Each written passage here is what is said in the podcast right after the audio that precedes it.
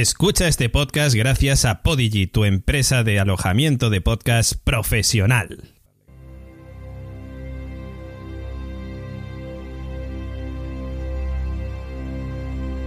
Radio Invernalia.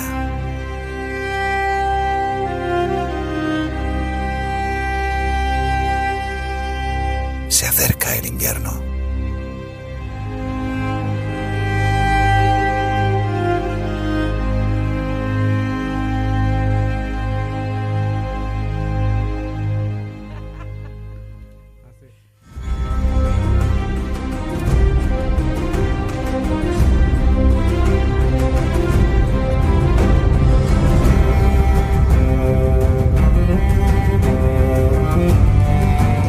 Bienvenidos a Radio Invernalia, el podcast de Juego de Tronos en español, donde semana tras semana comentaremos los capítulos de la temporada final.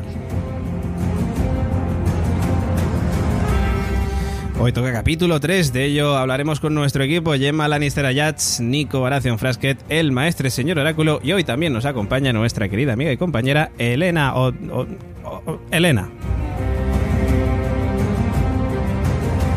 Y por si fuera poco, tres grandes casas como siempre nos apoyan semana tras semana los Podigi, esa web de alojamiento de podcast profesional que ya sabéis que desembarca en España de la mano de la Factoría La Constante y a través de este podcast. Además, otras dos grandes casas nos suministran todo lo necesario para llevar este camino lo mejor posible. Las bodegas Valhalla y su excelente hidromiel sevillana y la tienda online La Friquilería donde es posible encontrar hasta cero valirio. Soy David Mulé y os acompañaré en este camino a la temporada final. Empezamos el comentario de este capítulo 3, que te la marinera.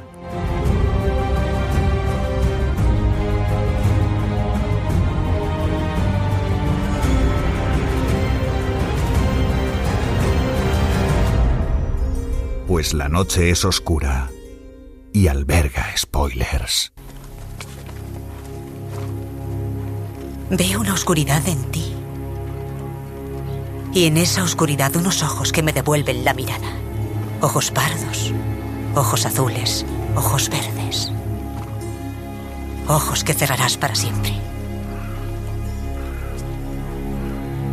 Volveremos a vernos.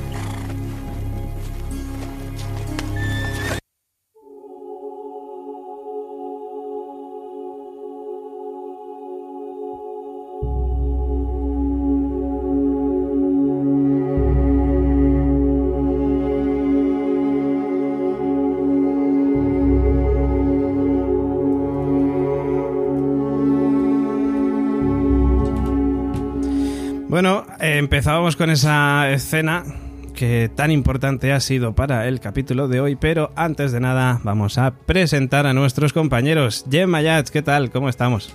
Muy bien, eh, con muchas ganas de comentar este episodio porque, bueno, creo que era el más largo de todos. Sí. Y, y bueno, no sé, hoy estamos muy bien acompañados como, bueno, veremos, pero muy bien. Muy bien, muy bien. También tenemos con nosotros al señor Oráculo. ¿Qué tal, caballero? ¿Cómo estamos? Aquí estoy preparado para hacer frente a esas equivocaciones que he tenido y a, y a los aciertos. Eh, bueno, por supuesto, por supuesto, efectivamente. Hay, no hay paseo de la vergüenza, hay bueno, Bueno, paseo. ya, ya sin haremos, ya haremos algún paseo. También está con nosotros Nico Baración Frasquet. ¿Qué tal? ¿Cómo estamos? ¿Qué tal? Pues muy bien, aquí con vosotros. Que- Qué es no me digas, qué sorpresa. Me, me ha roto los esquemas ahora mismo. Estoy como, madre mía. Eh, pues un poco, con un poco de miedo, ¿no? Porque si comento algo, a lo mejor pues se van a ofender por ahí en la. A por ti, van a ir a por ti, Nico Pero de todos modos, eh, he de decir que ha sido un gran capi, que luego hablaremos de ello. Efectivamente. También nos acompaña hoy, como decíamos antes, Elena. o- eh, eh, Elena. Elena Oreo. Elena Oteo. Samante, para Samante. todos. Samante, Samante para Qué, qué ganas, porque es mi primer episodio de Juego de Tronos comentado. Es verdad. y porque- además es este, así que estoy muy contenta. Qué bonito, ¿eh? Oh. Cómo se han alineado los planetas. Yo ya creo que podría dejar. Ya, ya puedo morir tranquila. Has de tocado noche. techo. He, he tocado techo. Tocado He- techo. He tocado techo ya, definitivamente. Bueno, pues Elena Oteo nos acompaña también en el podcast de hoy para comentar muchas cosas que han sucedido en este capítulo y, en fin, y lo primero ya sabéis que es eh, informaros de qué vamos a comentar, ¿no? Vamos a comentar el capítulo 3 de la octava temporada de Juego de Tronos eh, llamado La larga noche, aunque estaba circulando ese momento, ese título provisional de la batalla de Invernalia, pero en fin, La larga noche creo que mola más como nombre de capítulo eh, de A Long, A Long Night, o The Long Night, mejor dicho, ¿no? Emitido el pasado domingo 28 de abril a nivel mundial en HBO y Movistar Series en España. Eh, como siempre hacemos, lo primero, opiniones en líneas generales de lo que nos ha parecido este capítulo. Eh, y vamos a empezar pues por eh, Gemma Yats, por ejemplo. Pues Gemma Yates empieza y en primer lugar decir que no cometeré el error de volver a dormir antes del episodio. Porque esta vez eh, fue la primera en que decidí dormir antes y el episodio lo empecé a ver así como de, wow, estoy abriendo, tengo legañas, what the fuck, ¿qué está pasando? Eh, me ha parecido, sin duda, una manera de resolver cosas que ni de coña esperaba. Y, y bueno, sabéis siempre que soy de las cosas de más, pero también de las de un poco menos, que me gustaría apreciar, pero creo que de la misma manera que en el anterior decíamos que así había sido un episodio de despedida, creo que este es un episodio de rehacer teorías. Ahí lo dejo. Mm, Estoy de acuerdo contigo. Has hablado de teorías y eh, hemos notado esa conexión, señor Áculo. Hemos Sí, notado vamos. una perturbación en la fuerza, ¿verdad? Vamos a ver, ¿qué puedo decir de este episodio?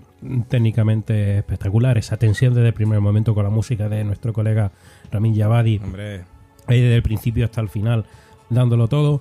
Y hay gente que le está criticando que se ve que tiene, yo no termino de verlo, como agujeros argumentales o algo que no termina de cuadrar mucho, pero yo para mí no, o sea, para mí no. O sea, tanto técnicamente como todo lo demás, estas cosillas que ha enlazado, por ejemplo, el corte que has puesto, yo creo que poca gente pudo ver, ni yo mismo tampoco, a que fuera Aria. Aunque lo comentamos, tantas cosas decimos que alguna tiene que ser. Está claro. Acuérdate, acuérdate, David, que comentamos que cuando le dio la daga a Bran, sí, no sé quién soltó, lo, lo mismo fui yo o fue alguien. sí. Alguien dijo Dimo- lo de esto va a servir para algo. No, no, pero comentamos que incluso yo, es que no sé si yo mismo lo dije, es que no me acuerdo, pero yo recuerdo haber oído o comentado que esa daga serviría para matar al rey de la noche. Es verdad, alguien lo comentó. Por eso digo, tantas cosas decimos que alguna a lo mejor siempre se cumple. está claro. Pero claro, era muy difícil. Era muy difícil un personaje como mm, aparentemente secundario dentro. O sea, que no es Jon Snow ni Daenerys. Que tuviera ese rol tan importante que al final ha tenido. A mí me ha parecido estupendo. A mí me ha parecido estupendo.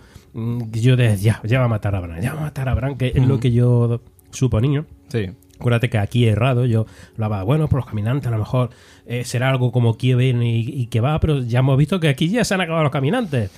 Algo pasará. En principio. No pueden acabar. Ah, bueno, puede ocurrir también Algo- que algo al habrá. final eh, los niños del bosque otra vez se- sean un poco revoltosos A y le hinquen un vidrio con alguien o la líen parda otra vez.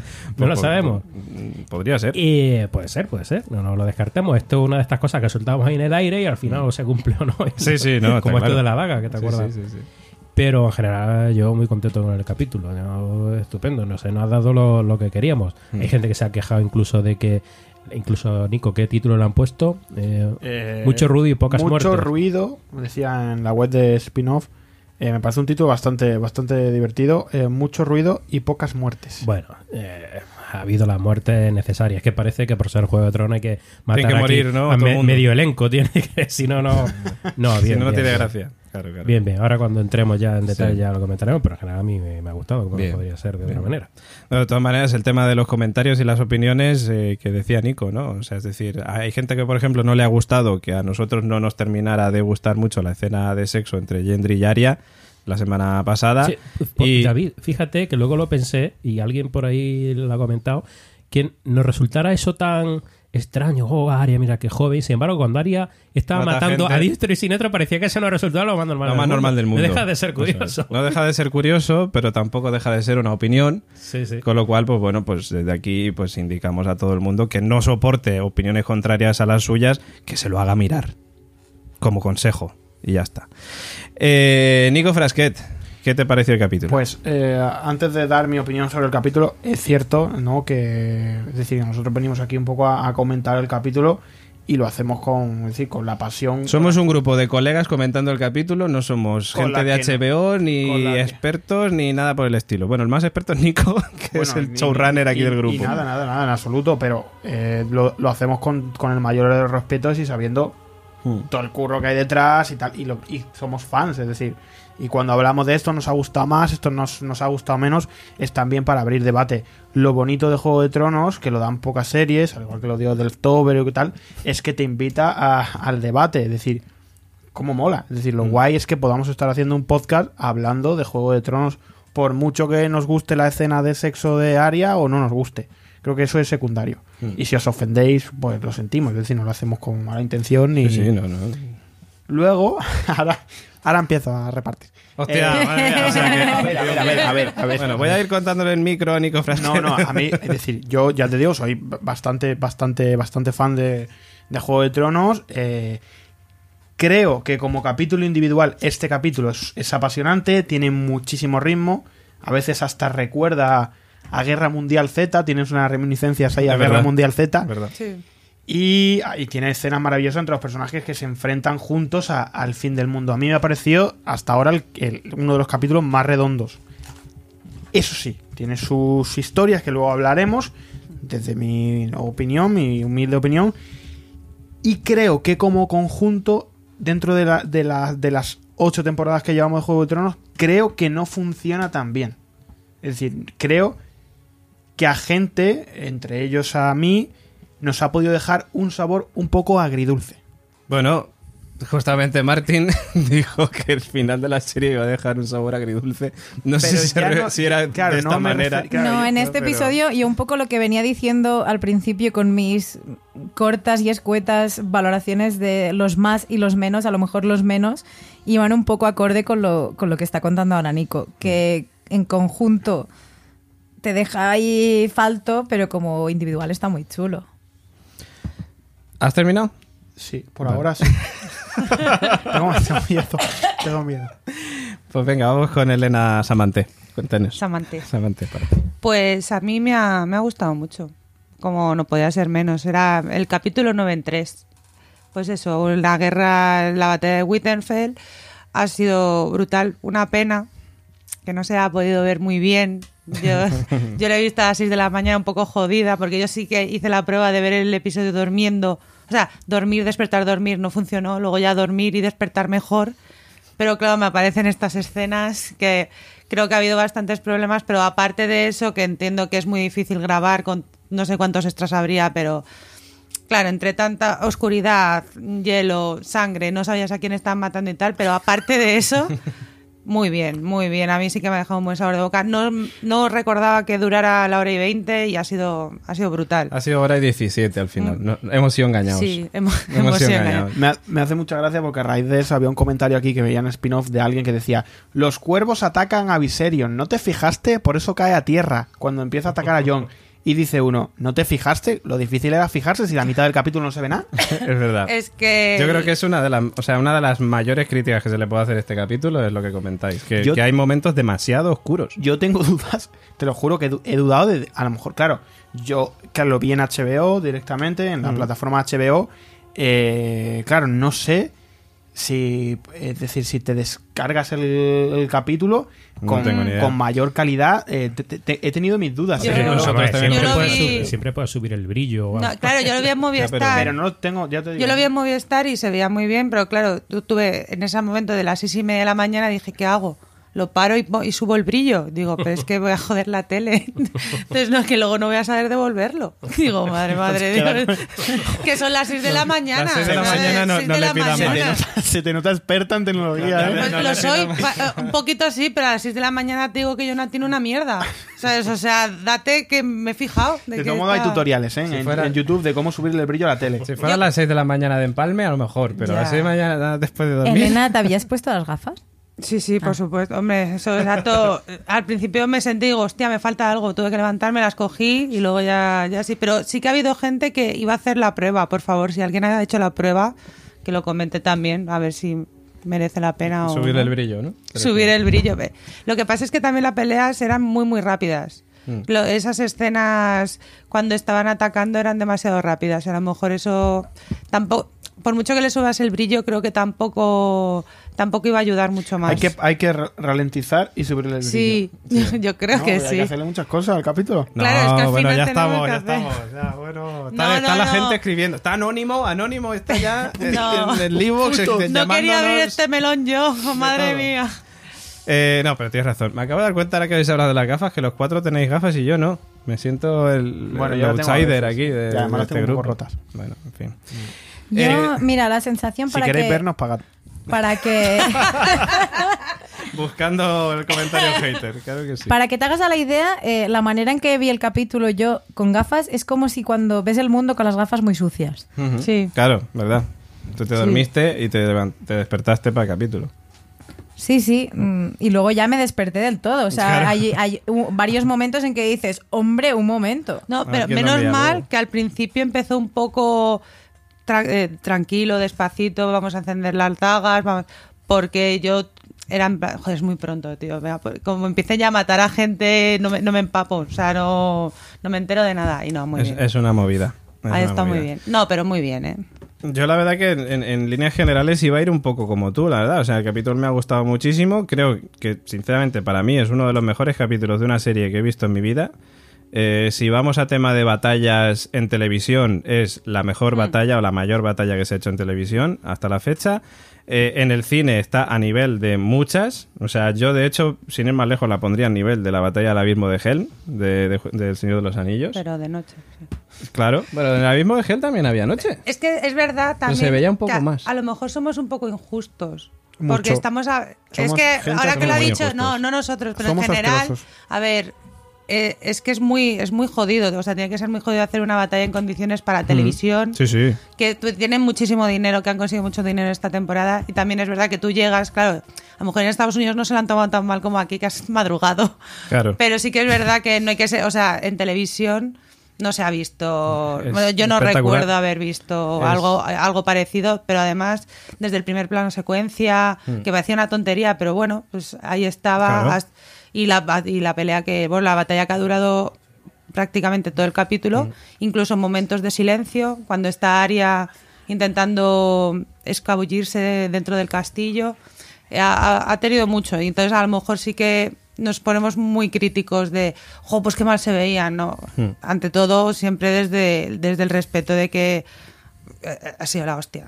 Totalmente. Ahora cada co- comentario que hagamos tenemos que decir esto. De, Tenemos que pedir perdón. Es que perdón por si. Acuérdate, No, es que acuérdate, ya- Ya, nos eso. pasó Vamos esto. a arrastrar un poco el ritmo del programa, pero está.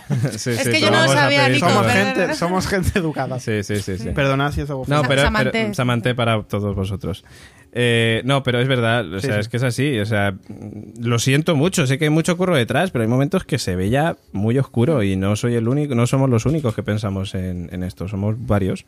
Pero, en fin, pero bueno, eh, eso es típico de las escenas de noche y No hay pasa montones nada. de películas. No pasa nada y no la gente sigue nada. viviendo y la O gente sea, no, sigue no, para adelante no. con sus vidas. Vamos, efectivamente, yo- no pasa nada. Yo no le haría tampoco esa crítica porque estoy harto de ver películas de ese tipo. Sí, se ve O sea, mal. Y píselas. que no, Si la única crítica la que podemos hacer es que A lo mejor hay que comprar cambia de telenico. Claro, hay que comprar una. LG, ¿no? Las LG son las que tienen la- el negro verdadero Que este y no, que único. LG no nos paga tampoco. No nos paga LG, haciendo chicos, no, propaganda. no, Me he no. dicho de podríamos comprar. La ¿no? Oki. Que no, no. La podríamos Carrefour. comprar LG si fueran patrocinadores. de- Claro, entonces las tendríamos. Efectivamente. Bueno, pero que sí, que lo he dicho, que a mí el capítulo me ha parecido muy guay, eh, una pasada, historia de la televisión, pero es cierto que tiene cosas que a mí no me han gustado desde el punto de vista de, eh, De la- de, de fan. de lo- ¿vale? del brillo. No, aparte de eso, del tema de fan de la serie. Como fan, yo sabéis que soy Team Bran y a mí Bran me ha decepcionado, pero tengo esperanza. Que Bran Porque- te ha decepcionado. Pero tengo esperanza.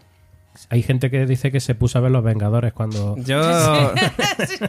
esa, esa es la Que, por cierto, la vi yo. Ayer es que tuve un día muy intenso. Vengadores en 4DX. Yo, En yo la he visto en IMAX. No, yo en 4DX, Y que en la IMAX. butaca esa que te echa agua y te echa... de. Yo no la he visto, pero bueno. Luego elecciones ahí, todo que era Juego de Una- Tronos Juego de también. Tronos Y también. luego por la noche Juego de Tronos. Un día muy intenso. Una y locura, una locura, una locura. Pero bueno, sí, a mí Bran me ha decepcionado. Luego hablaremos de eso. No quiero meterme ahora en ello porque estamos en las opiniones generales.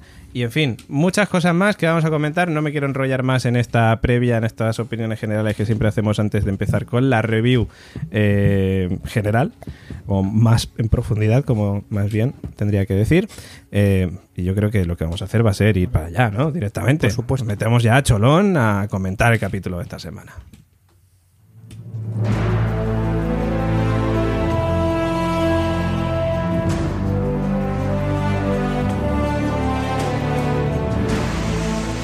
Hacemos un alto en el camino para recoger fuerzas y es que gracias a la bodega Valhalla podemos retomar estas eh, energías tomando hidromiel, la bebida de Poniente.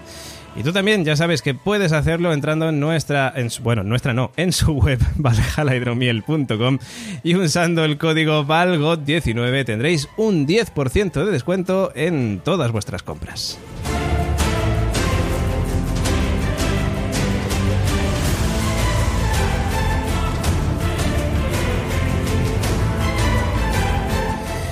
Bueno, y vamos, como decíamos, a comentar lo ocurrido en este capítulo. Yo la verdad que... mm, claro, cuando estaba viendo el capítulo estaba pensando, creo que va a ser eh, un podcast más corto de lo habitual, porque al haber menos diálogo, pues es como más sencillo, yo creo, de, de resumir, ¿no? Mucha batalla, batalla, batalla, batalla, batalla, muy chulo.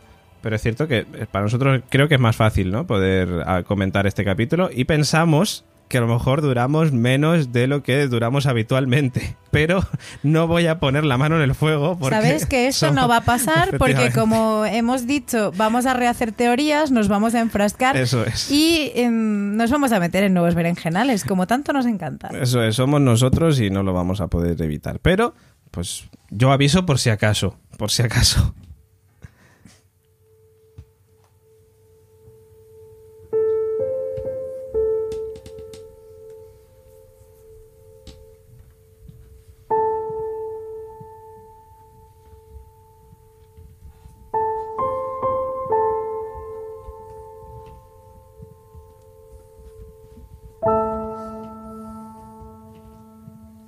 Bueno, como la canción empieza así, voy a empezar a hablar ya, porque si no la metió así a cholón y, y tal. Hola, amigos y amigas. Que quería empezar con esto. un programa de Sánchez Dragó. Sí. No, pero quería, quería empezar justamente con este tema, que ya por cierto ya lo tenéis disponible en Spotify, el tema de Ramin Djawadi de Night King. De, bueno, de, es como este adelanto del álbum de la octava temporada de, de Juego de Tronos, de la banda sonora. Eh, y es un tema que mm, quería empezar comentándolo porque a mí me recuerda mucho a Westworld. Yo, o sea, no sé si sois eh, los oyentes, si sois fans también de Westworld. Si no lo sois, deberíais de serlo porque mola muchísimo esta serie. También la banda sonora de Ramin Djawadi y yo creo De que aquí ha dicho, pues utilizo esto. De hecho, pasó en el anterior episodio, en el, en el segundo, donde ya había algunos temas, más bien como entre temas, que, que a mí personalmente me recordaban un poco a la esencia de Westworld. Y aquí claramente en, tema, en este tema y además con, siendo el rey de la noche, y yo creo que ha sido el asemeje total y, y la fusión un poco de la maduración también de él, porque Westworld es lo anterior a esto. Y no sé, mm, señor Oráculo, por Bueno, alusiones en la lo música. anterior no sé, lo mismo tiene la partitura de Westworld, la, la nueva temporada la tiene ahí al La lado. al lado. Y, y se copió así un poquillo. Bueno, ya que lo tenemos hecho, vamos a aprovecharlo aquí también. Matamos dos pájaros de un tiro. podría ¿no? ser, podría ser. ¿eh? Sí, sí, sí, sí. No, pero el tema maravilloso, desde luego. Cuando Gemma ha dicho, por cierto, voy a estar como Nico con lo del tema de pedir perdón. Cuando Gemma ha dicho que eh, esto ha sido bueno, que Westworld fue previo a esto de Juego de Tronos se refiere a esta temporada, no a la serie, ¿vale? Perdonadnos. Si no hay alguien que es capaz que nos va a decir, pero si Westworld salió después de Juego de Tronos, mal informados. Vamos a ver, chicos. Mira, eh, me niego a que sigamos pidiendo, pi- pidiendo perdón. Pidiendo, hay que pe- pidiendo. Pidiendo, vamos Pidiendo- a pedir perdón. no, eh, ¿Tú vas a realmente. eh, perdón. Pedí perdón. Pedimos perdón por nuestra existencia. No, porque vamos a ver, o sea, podcast de Juego de Tronos como de tantas otras series hay un montón. Es lo bueno del podcast, que si has llegado aquí y no te gusta, pues es como la tele, cambias de canal y, y ya está. Y aquí un poco lo mismo. Entonces, eh, creo que sería infiel a nuestros principios estar pidiendo perdón mm, por este tipo de cosas y por ser nosotros mismos. Y, y así que mm, a partir de aquí creo que barra libre a quien somos. Eh, que somos Factoría La Constante, eh, Radio. Invernalia y, y nada, que pues mm, después de este apunte de la periodicidad de previo a antes de, David, creo que puedes seguir. Yo, yo- yo quiero Gracias. pedir perdón. Ah, quiero- pe- pe- Por Quiero existir. pedir, quiero pedir perdón porque no soy tan inútil con, con el brillo de la tele, que sé cómo funciona, ¿vale? Es que Yo estaba buscando aquí en YouTube. pero ya, ¿cómo cambiar el brillo con Samsung? ¿Cómo cambiar el? Pero no era LG. No, eso es que la, la que te tienes que Que comprar. Samsung Ah, tampoco Samsung nos patrocina. ¿no? Bueno, venga, venga, vamos. Bueno, que- venga, vamos, Venga, vamos, que Que vamos, ya, ya vamos. está, ya está. nada, Venga, vamos ya. Vamos, vamos para allá. Bueno, a ver, yo lo que quiero empezar es comentando el principio del capítulo. Eh, Nico Frasqueta, antes de empezar a grabar, está diciendo: Mira, esto me ha gustado, el principio del Bueno, capítulo, bueno, pero- esto no sé qué. Pero yo tengo que decir. Ya, pero en Yo esta hablo, frase yo sin hablo así cuando estoy fuera de micros, ¿eh? pero Os aviso. Es así como. Yo hablo Pero así. yo tengo que decir que a mí la- ese principio de capítulo me pareció cojonudo. Porque por un lado nos, nos prepara para la batalla, nos sitúa a cada personaje en un lugar de Invernalia y tiene esa tensión de qué cojones va a pasar. No se ve nada de lo que hay delante, pero sabemos que delante mí- hay lo más grande del Como tú ejército. estabas meando, no me has escuchado bien hablar. Y Yo lo... lo- que me quería decir era que a mí me sorprendió que no me hubiera gustado. Me parece que es un plano secuencia maravilloso para arrancar un capítulo. Es decir, es el director tan famoso, Miguel Sapochnik. Sapochnik, diciendo. Sputnik. Sputnik. Miguel Sputnik. Miguel El Sputnik, ruso. El, el- el ruso, el señor, diciendo: aquí estoy yo. Es decir, vengo a dirigir este capítulo. Me parece que es, es un inicio muy bueno. A mí simplemente me ha resultado raro, me ha, me ha- me ha abierto, me ha generado dudas que empezaran, eh, que los dos personajes que ha elegido para iniciar este, este capítulo sean Sam y Tyrion. Pero ya está. Es decir, no, no, no, me, no me ha parecido... Hay otras cosas que puede que me hayan gustado menos en el capítulo. Pero el inicio Pero a lo no. mejor no es al azar. Claro, y yo Claro. me imagino que no es al azar. Aquí no hay nada al Por azar eso. y, Mm. y estamos hablando con mucha... Claro, es que justo te pone a dos que dices que como pues ponme a Jamie o a no sé. O a Robalito. Pero, pero por otro lado, eh, no es al azar y, y en este caso son un poco los dos personajes que en, lo último que habíamos visto de la temporada anterior habían tenido como mucho peso, como que habían aportado mucha importancia. En el anterior se valoraba la inteligencia de Tyrion, eh, el saber que Jon es quien es también viene de manos de Sam y ahora personalmente les hemos visto inutilizados a ambos. A Tyrion es como de, tú eres listo, eres enano y eres tonto, así que corre a la cripta. Y luego está eh, Sam, que se envalentona, se viene arriba y casi mejor no lo hubiera hecho. Entonces me parece justo que empiecen así, con el hecho de, veíamos a estos dos y mientras tanto está pasando todo lo otro. Hmm. Yo creo que es, es un poco lo que dices tú. Son dos personajes que no son luchadores y que, mm, en fin, pues, pues empezamos con sus ojos, ¿no? Pero también ahí vemos una cosa que luego, no sé qué pasó. Vale, es una gilipollez, ¿vale? Pero es un dato muy friki. Que es que cuando Tyrion ve a Bran y a Theon yendo hacia el árbol, hacia el arciano, eh, eh, la, la Lady Karstark va con ellos, pero luego no está eh, cuando están peleando. No sé si es que baja las criptas, les había acompañado para... Perdón por el apunte del detalle, has dicho, has dicho les vemos, empezamos con sus ojos. Y yo creo que en este episodio los ojos veremos obviamente que es la clave de todo. Pero me parece chulo porque mm, Hombre, me, re- me refiero a sus ojos desde el, bajo- desde el punto de vista de ellos, Del no que, no Sí, que pero- sea Lost. Sí, pero me refiero, el punto de vista de ellos, luego ves planos de miradas, Mm. eh, más allá de que el ojo físico como tal, que luego es lo que el mensaje de, de Melisandre y Arya, que es más el ojo físico, sí que creo que es importante el rollo mirada, el punto de vista, como que, que hay un ojo más allá de, de ese ojo físico. Hombre, si hubiera empezado como Lost, con el ojo abriéndose, ya hubiera sido ya como, vamos. Nico Frasque le hubieran dado un, un 11 ya solo por eso. Bueno, depende. O un 12. del final. Bueno, eh, la tensión previa guay, eh, pero luego, claro, llega el momento... De todos modos, antes de la atención previa, hay una cosa que Los hablaban créditos. con Gemma, ¿no? ah, vale. el, el logo de HBO lo he visto raro, lo he visto como El logo de HBO. Eh, Pixelado. ¿no? la mirada mm, misteriosa esta que se lanza eh, Tyrion con Bran. ¿Qué Claro. significa eso? ¿Tú crees que ellos en la conversación que Claro. mantuvieron en el anterior Claro. capítulo hay algo que no se nos ha contado? ¿Hay algo ahí raro? Puede ser. Yo imaginaba que, de, de hecho, pensé que le había dado una, una suerte de instrucción o de algo que tiene. ha habido un momento ahí, una mirada entre cómplice y diciendo, te he entendido. Hombre, Pero el problema, perdón, Elena, el problema es que Bran no, ya, es que es lo que iba a decir. Que, no da mucha. ¿no? A ver, pero tendría sentido, Bran no habla con nadie. no, da, no da sensación de No, da- transmitir no, mucho. pero tendría sentido que si hablara con alguien sería Tyrion.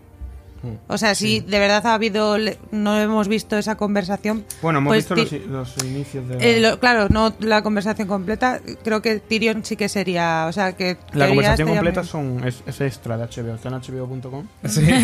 No, pero Tienes me, que ser Patreon para verlo. Me parece interesante porque la semana anterior, en el podcast anterior también, si no lo habéis escuchado, hacedlo.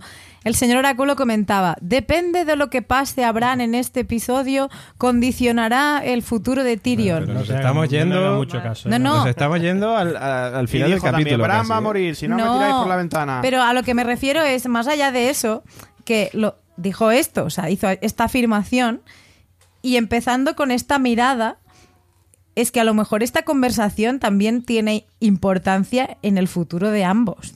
Puede ser. Más allá de, no, no es que me adelante, sino que el, el guiño es un más un te lo dije. Te dije. O algo de no salgas a luchar. eh, Que te necesitan. que te necesi- o sea, que algo va a pasar porque Bran, recordemos que puede anticiparse en cierta medida a lo que va a ocurrir. Pero Sí, aún así, dudas. aún así, Tyrion Tengo quería dudas. seguir saliendo a luchar. Porque es la. Claro, cuando vemos las batallas, nosotros eh, pensamos, algo pasará. Siempre pasa algo y entonces algo se arregla. Hay una genialidad. Y es lo que decía él. Es que tiene que haber alguien inteligente que tenga esa genialidad que, de algo que no vean los otros porque están luchando. Y entonces eso salve. Como hice yo en la batalla de. Claro, pero de hecho Y cuando, le dijeron, "Mm, quédate. cuando habla, creo que, es Constanza, le dice, hostia, eh, me encantaría ver lo que está pasando eh, ahí arriba. Pero, eh, por otro lado, el, el tema de... Están, luego lo comentaremos, que yo creo que va un poco cuando reviven los muertos. Sí. eh, es abajo, donde hay un problema no previsto y donde a lo mejor hacía falta una mente ingen o sea, una mente mm, y algún un luchador bastante válido, porque si no, ¿quién quedaba abajo? Estaban Es totalmente que- desprotegidos. No, era una O sea, en realidad yo veo la batalla como que eh, muerte. O sea, el, el rey de la noche y todo su, su ejército de muertos. O sea, es era una guerra pues a perder. solamente tendrían una oportunidad de ganar y bueno, es lo que luego ha pasado al final. Pero yo creo que el resto de la gente, o sobre todo John que lo ha visto, Sam que los ha visto, es que aquí no hay una es el rey de la noche es un tío muy inteligente si vamos a eso es a, a morir o sea en realidad luchamos porque o luchamos o nos matan sin luchar y la muerte va a estar ahí. Entonces no yo creo que una que una mente dijera ay fuego valirio debajo de no sé dónde esto no podía pasar te- tenía que ir por otro lado. Y, ha sido así. Así es, y bueno, yo de todas maneras, si no os importa, vamos a dejar el tema de Tyrion para más adelante, para ir un poquito por orden cronológico, aunque es cierto que esta review la voy a hacer un poco por, eh, por personajes, Porque la trama, está claro que la trama todos es la misma, pero creo que estaría mejor hacerlo por personajes. De todas maneras, como la parte de Tyrion va muy relacionada también con el tema de luego las criptas y tal, lo he dejado por un poco más hacia adelante. Eh, lo que quería ir, para ir por este orden, es con el tema eh, llegada de Melisandre. ¿Eh? Ese momento donde Jorah está ahí en, vanguardia, ¿no? Mirando a la oscuridad y de repente ves a silueta acer- acercarse en caballo y todos decimos, ¡ostras! Melisandre. ya dijimos que tocaba en este capítulo. Hombre, Estábamos tocaba. Tocaba en este capítulo y además Melisandre ha venido a lucirse. en este Claro, capítulo. claro, Qué claro. guapa. Viene del primer Qué- momento dándolo todo. O sea, en ese, en ese momento, todas las cosas que ha hecho Melisandre en este capítulo se nos ha olvidado que mató a Shirin ahí quemándola a la niña. No pasa nada, te lo perdonamos. Porque lo ha petado bastante. Eh, y bueno, ese primer momento en el que llega ella y le dice: "Levan- levantad. Venga, las-". levántala. Las Eh, hoces. eh, ya. Habla venga. su idioma, venga, dile que levante. Qué maravilla. Ella fue como: "Oh, pelos de punta, pelos El de punta. Que ya hemos visto que se hace un, un poco duro de oído. En esa ocasión no, en esa ocasión sí. fue rápido, pero luego, luego fue duro de oír. A mí me parece muy chulo de ese momento el punto de vista desde el castillo, de ver cómo poco a poco van prendiendo la primera línea que se nota mucho más alejada, dándonos a entender el super ejército que han formado junto con los dorrakis, los, mm, los gusanos grises. eh, ahí va. Sí. Me pareció muy chulo pa- para que tengas un poco la percepción de aquí tenemos este Eh, eh, ejército. Eso estuvo chulo también, pero también asociado a lo que vimos después. Claro. Y cómo se van apagando. Apagando, claro, Allí en la oscuridad. Brutalísimo el momento de la primera avanzadilla y... Es que ahí- vamos, al tema de la primera avanzadilla. A mí me parece, no lo sé, o sea, no soy experto en estrategia, ni militar, ni nada por el estilo, pero me parece un poco absurdo. O sea, es decir, si lo que estamos es esperando a que nos ataquen, mandamos a los dorrakis, ¿A qué? ¿a qué? ¿A qué? Suicidio. Pues que, lo que tengan que hacer los dos A ver, aquí. Había O sea, que encender... La idea es matar a, cuan- a cuanto más mejor, cuanto más lejos mejor, no cuando los tengas todos encima, que Claro. te obligan a, a meterte como al final Claro. Pero el que hacer. problema es que, al- al- a ver, es- iba a decir, al no haber nada, al no ver nada, algo verían con las, con las llamas. Pero es cierto que cuando se acercan, se los encuentran de cara, ¿no? No es que tengan mucha distancia para verles previamente. Y, y- y, me jodió un poco, o sea, me dolió más allá del tema de si puede ser una estrategia buena o mala, por el tema de joder, los dorrakis que lo petan, que son brutales y duraron un segundo, tío. Ves las llamas apagándose y dices, me cago en la puta. También te digo que a mí me pareció una muy buena alegoría del poder de Daenerys. Pero, pero y también, oye, no solo eso, sin- sino también, eh, a colación de lo que dice David, ¿por qué no directamente ir con los dragones y pegarle fuego desde el principio? Que no gastar los dos raki ahí en que... Ya. Pero, pero porque los Dorrakis, a ver, Daenerys recordemos que no era nadie y ha ido juntando gente que, se han- que son lo que le han dado el poder, ¿no? De vamos a los esclavos desesclavizarlos, los Dorrakis tan salvajes van a ser liderados por una mujer. Y yo creo que también es una manera de decir, ojo, cuidado, que Daenerys tan arriba que estuvo, eh, los Dorrakis tanto que le costaron de conseguir y de convencerlos, en una tacada se los han fumado. Y, y es un poco el símil que yo hice del poder de ella. De mm, lo, has tenido todo, has conseguido los Inmaculados, que también eran 300, y luego iremos viendo a lo largo del episodio cómo también se le van a la mierda. Sí, sí, como, su, como su poder. De todas y- maneras, creo que hay una diferencia bastante matiza lo de grande. 300 porque habrá gente que se lo... es verdad. Que luego mira lo que te pasó con la compañía dorada.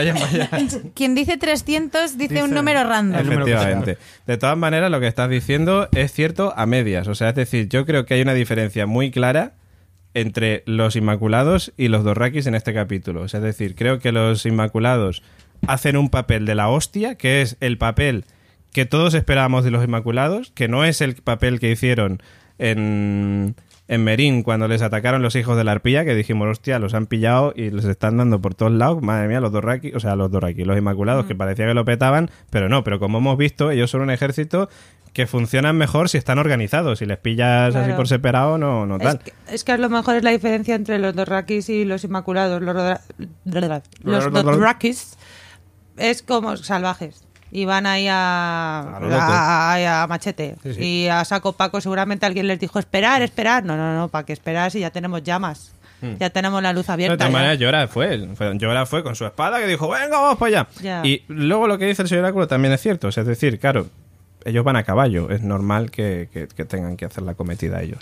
De Tienes todos modos, de todos modos eh, yo entiendo que esta secuencia, que es una de las cosas que, con mi humilde opinión, disculpad todos, eh, Hagamos el programa normal, Ya, como ha sí, dicho sí, ya. eh, creo que se, se sacrifica la, es- digamos, la, co- la coherencia o la, el sentido común de tal por la espe- espectacularidad de ver cómo las llamas Exacto. se apagan en la, en la noche, en la noche oscura, que es esta noche que no, la- no la- Y alberga spoilers. que alberga spoiler y alberga horrores. Sí, sí. Es justamente esta secuencia de de repente eh, los Dorakis, que como decía David, son tan potentes y tan Mm. geniales, de repente se quedan en nada. Es decir, en el soplido de una vela. Claro, y ahí es cuando dices, hostia, es que esto, esto no es un ejército va- normal, No. esto no es, no es la batalla de los Que bastardos. está muy bien para, para arrancar, para sembrar el, aquí están sembrando el Mm. cuidado, que lo que viene no vais a salir de aquí. Sí. Mm, esto es muy heavy. Sí. Que yo creo que es, es la constante, que luego hablaremos. Qué, qué gran podcast, por cierto, también, la Sí. constante, ¿eh? Ah, bueno, haciendo- Está chulo. Por favor, hagamos el podcast normal. Sí. La, la, la constante del capítulo es no vamos a poder salir de aquí, estamos enfrentándonos al fin del mundo. Nadie, hay una frase buenísima eh, que dice la montaña es nadie sobrevive a la muerte o en, en, si una pelea contra la muerte nadie, nadie la vence, es decir, Mm. nadie vence. Que yo creo que es la constante durante todo el episodio. Mm. Hasta que luego hablaremos de lo que pasa en el asta. Bueno, mientras tanto quiero saludar a los Patreons. Tenemos por un lado a Nani Prado que nos saluda, nos dice que tenía que ya tiene una LG y que se vio igual. Oh. Eh, gracias. Ya, pues ya no, ya, no, ya no cobramos. Ya no cobramos. Cristina Albalá dice, solo digo capitulazo. Fleck que también nos saluda. Eh, que dice que Bran sabe los números de la primitiva con bote incluido. Eh, también tenemos a Lime Blois que dice que ya llegó y que eh, Bran no puede ver el futuro, solo el pasado y el presente en todos lados. Eso es lo, lo que, te- lo que has dicho antes cuando lo de Bran, que es lo que te iba a comentar yo. Y creo que cuando lleguemos a la parte de Bran lo vamos a debatir. Eh, ni sí, de momento pues nos dejan mensajes ellos, pero sabemos que hay más gente todavía por ahí porque nos salen más espectadores. En fin, nos saludamos a todos amigos Patreons y luego ya comentaremos para los que no Hostia, lo pues seáis el, cómo el hacerlo. antiguo, el antiguo cuervo sí se ve que veía el futuro, porque cuando le dijo tan categóricamente Volarás. no, volarás y Sí. toda esta historia es porque o veía el futuro o simplemente se estaba haciendo sus calculillos de, de acuerdo a lo que ve en el presente, seguro que ocurre esto. A lo mejor porque Y- él voló. Y yo volé de él. Y- o porque sabía lo que iba a hacer con él y de lo que iba a ser capaz, simplemente. Más que porque viera el futuro, a lo mejor. Pues puede ser. De todas maneras, cuando lleguemos a Bran, mm, lo comentamos. Eh, bueno, el primero de los personajes. Bueno, ay, se me ha olvidado decir una cosa antes. El tema del momento de Dorrakis y tal. Fantasma, ¿eh? Con ellos. Que a mí esto es cierto que no lo entendí muy bien. O sea, es decir, me parece muy guay que Fantasma esté ahí y que Fantasma vaya a pelear contra los. Y en primer tal. plano, además. primer plano, y muy bien hecho, no como la semana pasada que estaba ahí, este que está, se quitan y se ponen. Eh, pero no entendí por qué. O sea, a ver, entendí por un lado que no estuviera con John, evidentemente, pues John está en el dragón. Pero no entendí que quizás no estuviera pues con Sam o, o dentro de. o de intramuros, quizás, Sí. ¿no? No sé, me pareció extraño. De todas maneras, sabemos si Fantasma está vivo o no. Y lo vamos a decir al final del podcast. ¿Eh, Nico? ¿Te ha gustado el cebo? Estoy que estoy. Vale, esto estoy ya es el, el aquí tomate. el aquí tomate del podcasting. Bueno, eh, lo primero, vamos por primer personaje, Melisandre. Melisandre, como decía, vuelve para lucirse con sus armas dorrakis, luego con la empalizada, que la enciende ahí, que es la cuando le cuesta. Es como las cerillas, Sí, sí. O el mechero. Estaba el húmeda, mechero. es que estaba húmedo, entonces al señor de luz El señor de le luz. cuesta ahí darle un poco... Efectivamente. Yo tengo mi teoría de que esto estaban rodando, Hmm. no, no iba del todo bien. Y, y alguien le dijo, tú sigue, sigue. Y era como de, como que, en plan de, me cago en, de, enciéndete ya, enciéndete ya. Luego están, obviamente, los efectos especiales, que esto seguramente estaba encendiendo un cacho de plástico y no pasa nada. Pero en mi mente funcionaba. Bueno, Melisandre, ¿qué os pareció? O sea, mm, creo que papel clave en este capítulo, totalmente. Eh, vuelve para lucirse y además es quien guía a Arya para matar al Rey de la Noche. Esta sí parece que sabía algo, entonces. Eh, Esta sí. Esta sí sabía Ella sí veía, iba. ella sí veía el futuro. Bueno, recordad que hemos empezado el podcast con ese momento, capítulo eh, sexto de la tercera temporada, en la que Melisandre le dice eso de los ojos a Aria, que se lo vuelve a repetir en este capítulo. O sea, sí que sabía algo. el y de- momento inteligente. Y de hecho, eh, yo no recordaba este, esta temporada 3, episodio 6, para nada. Pero la- el énfasis que le dieron en el episodio, le dije a David, digo, esto ha salido antes, esto tiene que tener truco, porque le dan especial énfasis a la conversación de ellas. Entonces, de cuando yo te conozco, mm, sí, tal, como que, mm, no sé, me pareció ahí... Pero, pero David, eh, esa, eso, ese audio que has puesto al principio de la conversación de... No recuerdo en qué temporada fue. Tercera temporada, sexto capítulo. eh, entre Melisandre y Aria es muy, es muy ambiguo. Es muy ambiguo porque podría ser perfectamente hacer referencia cuando Aria se convierte en, en nadie, empieza ahí a matar a diestro y siniestro y a cerrar los ojos azules, verdes, marrones y todo lo que sea. amarillo, es que es muy amarillo ambiguo. también habla de amarillo. Es que yo... Te lo pillo.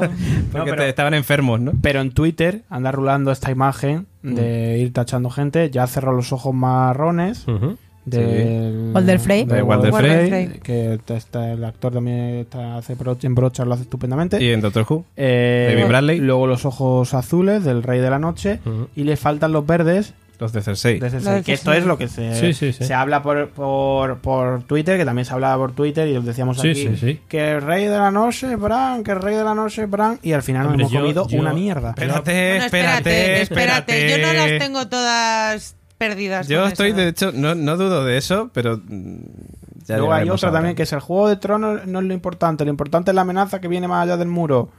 Otra mierda para nosotros. no, Eh, para ahí- ti. ahí- Para ti. Ahí tengo... ahí- No para nosotros, ¿eh? Ahí tengo dudas, ¿eh? Ahí tengo dudas porque es cierto que el libro se llama Canción de Hielo y Fuego, pero la serie se llama Juego de Tronos. Pues ya A- está. A mí me parece... Solucionado. A mí, sinceramente, me parece que Luego está muy bien. Luego hablaremos de ello. Sí, sí. tendido. Pero es cierto. Pero sinceramente me parece que está muy bien que, que termine con esa parte. De todas maneras, Melisandre, Aria, Beric y el perro, digamos que son personajes con una trama relacionada en este capítulo. Davos también, un poquito, pero bueno, sobre todo ellos. Y, y bueno, vemos que Aria al final era la princesa que fue prometida. Bueno, eh, bueno, eh, no sé. Claro. A ver, Viéndoles luchar a todos, era Aria la que tenía que hacerlo, porque Bueno. John en este episodio está como, en fin, Mira. hola, soy John, ¿qué Eh, tal? yo hola, aquí- yo Dani, venga. Yo aquí lo que puedo sacar quizá de importante es Beric Dondarrion, Ujú. cuando Melisandre ya, ya lo ve ahí muerto, le dice, ya cumplió, o sea, fue revivido tantas veces porque tenía que salvar a Arya, que tenía ese este papel tan importante de matar al Rey de la Noche. Y ahora yo me pregunto, ¿John ya ha cumplido su papel por el que fue revivido? Ahí vamos. No. Es que de todas maneras, mira, tengo es, una, que, es que no ha hecho nada en esta batalla. Tengo una digo. duda con estas Es profecías. decir, que asumo que tiene, al igual que Beric Dondarrion tenía este papel clave, Claro. John tiene que tener un papel clave, que a lo, a lo mejor muere también, no lo sé. ya, ya dudo, ya dudo. Ya- ya- ahora ya las teorías no son tan teorías, ¿eh, categóricamente, acuérdate, yo siempre, y John muertos. He empezado, he empezado con la, con la opinión de mi episodio diciendo que era un episodio para rehacer teorías. Sí, sí, sí. Porque creo que hay muchas cosas, claro, tú dices, ya veremos el Bran y ahora vuelve a salir la princesa, en este caso el príncipe princesa que fue prometida, mm, que recordemos que era que, que mataba, que mataba a su hermano, ¿no? No, eso era el balón. Ah, perdón. ¿Ves? Pero ahí lo tenemos. que ya está. Ya- ya ese la he liado, ya la he liado. este podcast de esta A semana. a tomar por Y- culo. a tomar por Bueno, culo, Todo encaja. Bueno, eh, como va a ser la misma, no hay problema. Es claro, es que ahí, ahí vamos, ahí vamos. Yo te- te- tengo. eh, relación a lo que has dicho tú antes. Sí. Vamos por partes. Hay tanta información. Vamos, eh, lo que has dicho tú antes del tema de los ojos. Sí. Puede ser cuando ella era nadie, bueno, y entre, entre comillas sigue siéndolo, Sí. eh, que mataba a mucha gente. Y creo que sí, porque es que. O sea, a ver, por un lado entiendo. Bran es un tío que te dice. No te preocupes, tío, tú has matado no sé qué, has sido un cabrón, pero todo esto te ha llevado hasta, Hasta hasta aquí. que es tu sitio. Pero Melisandre nunca... Sea, a ver, siempre ha pensado en eso como que el señor de luz es quien sabe lo que va a pasar, pero no ella. Ella sabe cosas, pero no lo sabe todo. Entonces yo creo que cuando, cuando dijo eso... Porque si no, luego no tendría mucho sentido que ella luego estuviera apoyando tanto a Stannis, apoyando tanto a John. Si ella sabía que realmente Claro, era Aria, Ahí no lo sabía. ahí no lo sabía. No. Ahí tenía una visión borrosa, digamos. Sí, es como la profecía está tan ambigua, las típicas Ambigua. profecías que, Claro. que una vez que ocurre, una vez que ocurre ya, oh, sí, verdad, mira No, cómo claro, cuadra. pero Claro, ella no sabía que era el rey de la... O sea, le diría lo de los ojos tranquilamente, pero no sabía que iba a matar al rey de la noche. Claro. Pero porque cuando se miran por primera vez, o sea, ya, ahora, eh, ayer, El capítulo Ayer, el de esta capítulo semana. de esta semana. Cuando se miran, ahí yo creo eh, eh, a Melisandre se le ve un amigo. Tú y yo nos conocíamos, pero hay una mirada de Aria le mira como esta me suena, pero ella le mira como diciendo ahora lo que te dije tiene sentido. Claro, es ahora como todo sí- encaja. todo, todo encaja, Todo como diría encaja. Juanra. Efectivamente. Sí, De sí. hecho, cuando llega, se queda mirando ahí a Aria. Hmm. Y dice, uh, aquí va a haber algo, aquí va a haber algo. Eh, aparte Como estábamos esa miradita esperando. que hemos hablado de, de Tyrion con... co- sí, es que estábamos esperando que, que pasara ese encuentro entre Melisandre y Arya. Sí, sí, sí. Y bueno, yo sé que con, con el tema este, evidentemente, con Arya ya nos estamos yendo al final del capítulo, pero bueno, es, es así. Eh, utiliza este, esta daga, ¿no? Esta daga que, que le había dado Bran. Esa daga que a su vez le había dado Meñique a Bran, que había, sado- que había sido la causante, digamos, de iniciar prácticamente todo este juego de tronos. Está muy guay, a mí me parece que está muy bien hilado todo. Eh, pero ahí está el tema de la duda. Bran ha dicho Gemma antes, puede ver el futuro, pero por lo que nosotros entendemos, Bran puede ver el presente y el pasado, el futuro no. Pero es cierto que a veces da muestras de yo también veo el futuro. Claro, porque como tiene tanta información del presente, Puede construir- supongo puede construir un futuro. Más o menos puede saber por dónde puede ir las cosas. Yo entiendo que sí, eso funcionaría así. A ver, pero si no, ¿qué sentido tiene que Bran, si no puede ver el futuro, le dé la daga a, a Arya? Claro, Bran le dice, ¿qué sentido tendría que estuviera en manos de un tullido? ¿Vale? Pero antes de grabar, lo estábamos comentando, que era como, bueno, es que Bran también podría haberle clavado la daga.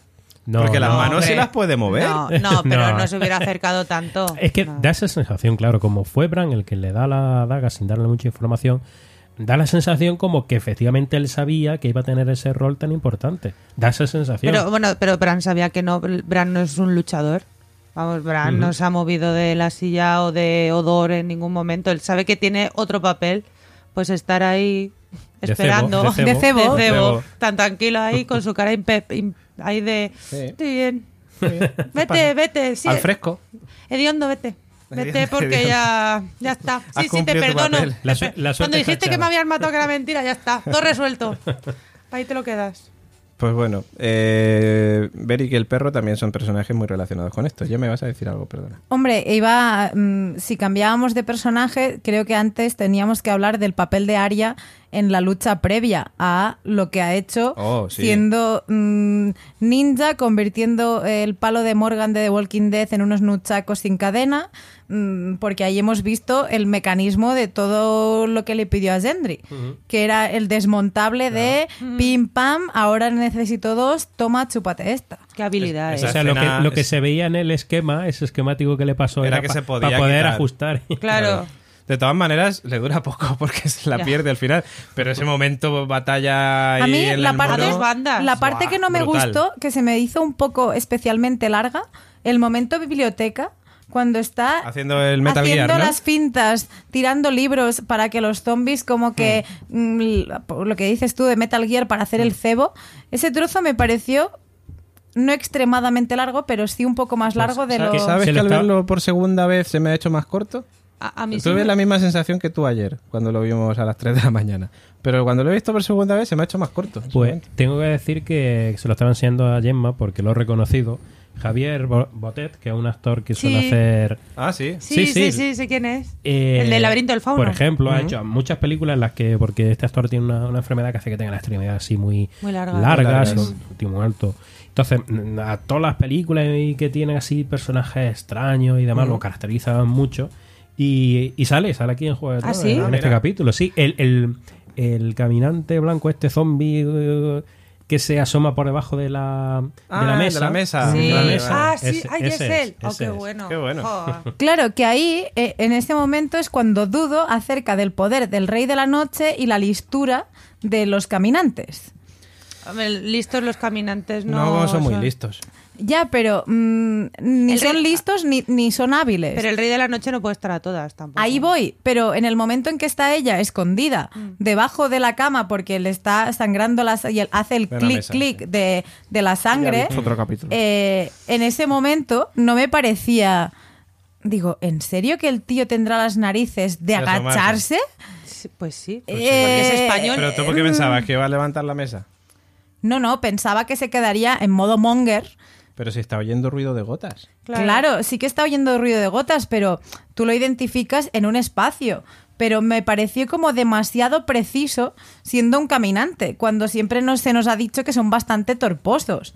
Pero es que, hay que- yo creo que hay que hacer una matiz, un matiz, una matización entre los caminantes de, de The Walking Dead, por ejemplo, entre los Sí, zombies es- de The Walking Dead y estos y esto, zombies. es que Yo estos creo no estos- se nos han explicado. Claro, no se nos ha explicado y ¿Cómo yo creo son? que estos son un poco más inteligentes que los zombies. Yo creo Por, que sí mismos. Estos son Guerra que Mundial sí. Z. Estos son Guerra Mundial Z, es claro. Justo. Es que nunca, no se nos han explicado Sí. cómo. Que, en plan, Mm. son tontos. Entonces no- nos ponemos sangre encima. No, yo. Claro, que- pero los del libro son, o sea, la- que cuando les tira el libro, Ah. Sí. los esos los ves muy básicos. Bueno, se ven un ruido y se giran, en, como Sí. en todas las películas. aunque no sean zombies. Que sí, que sí, pero que me pareció como de. "Nah". Bueno, a Yo ver, es ma- escena tensa. Está- Yo de todos modos- De todas maneras, creo que. Discrepo ¿eh? con vosotros. A mí me gustó de la parte, de hecho, gran parte de lo que me- más me gustó del Capi fue todas las secuencias que, que involucraban a Aria. Es que a lo que Ah, iba a ir, lo que iba a decir es que yo creo que estamos, no voy a decir infravalorando, pero un poco a Aria. O sea, es decir, Aria es una, puta diosa de la muerte, asesina a tope. Acordaros de eh, Jaken en la segunda temporada cuando se cargaba a la gente y tú ni lo veías porque era un puñetero ninja. Y Aria tiene, es, tiene esas mismas habilidades ahora. Que eso es Vale, otra. tú que tú ahí te estás enfrentando directamente ya a el final. Porque estás, No, me estoy enfrentando al final a- eh, y a este capítulo y a a este que- momento de la biblioteca. tiene o sea, las ella- yo Aria, ¿no? lo ella que más gustó de habilidad. Aria fue todo salvo esta Ah, ¿no te gustó ¿Qué? el momento de biblioteca? No, la en la Ah, sí, biblioteca sí. me ha parecido, vamos, Sí. para marcar. Pues gracias. Pero lo Sí. que no me ha gustado es, eh, ya sabéis qué, es que no me quiero meter. No, métete, Ah, vale, métete, vale. métete. Sí, sí, dale, dale. Ya no Métete, metemos en el venga, final. sí, sí, Dale. sí, métete Pues, en el final. eh, Aria es quien lo mata. Aria, Spoiler. finalmente, eh, esto es un spoiler de Juego de Tronos, perdonadme por los spoilers, si no lo habéis visto. Aria mata al rey de la noche. Disculpad. cual. Eh, pero es cierto que, eh, como hablábamos antes, el capítulo en como, como individual funciona muy bien, es decir, este es bastante, bastante guay, porque durante todo el tiempo te van plantando que es Jon Snow quien va a matar a- al rey de la de noche. Jon Snow, allí con, ah, otra vez, Jon Snow, que no, tío, que no lo puede. Y de repente, de la nada, de la nada más absoluta, aparece esta ninja, que no sabemos cómo ha atravesado esa horda Hombre, de... pues está muy claro, porque Espera, tiene espera, espera, esa capacidad de espera, hacerlo. espera, esa Te capacidad lo de están hacerlo. mostrando desde... Claro. Yo no te digo, yo, yo simplemente voy a, voy a exponer mi argumento, ya después Sí, me, tiras un zapato. Si quieres.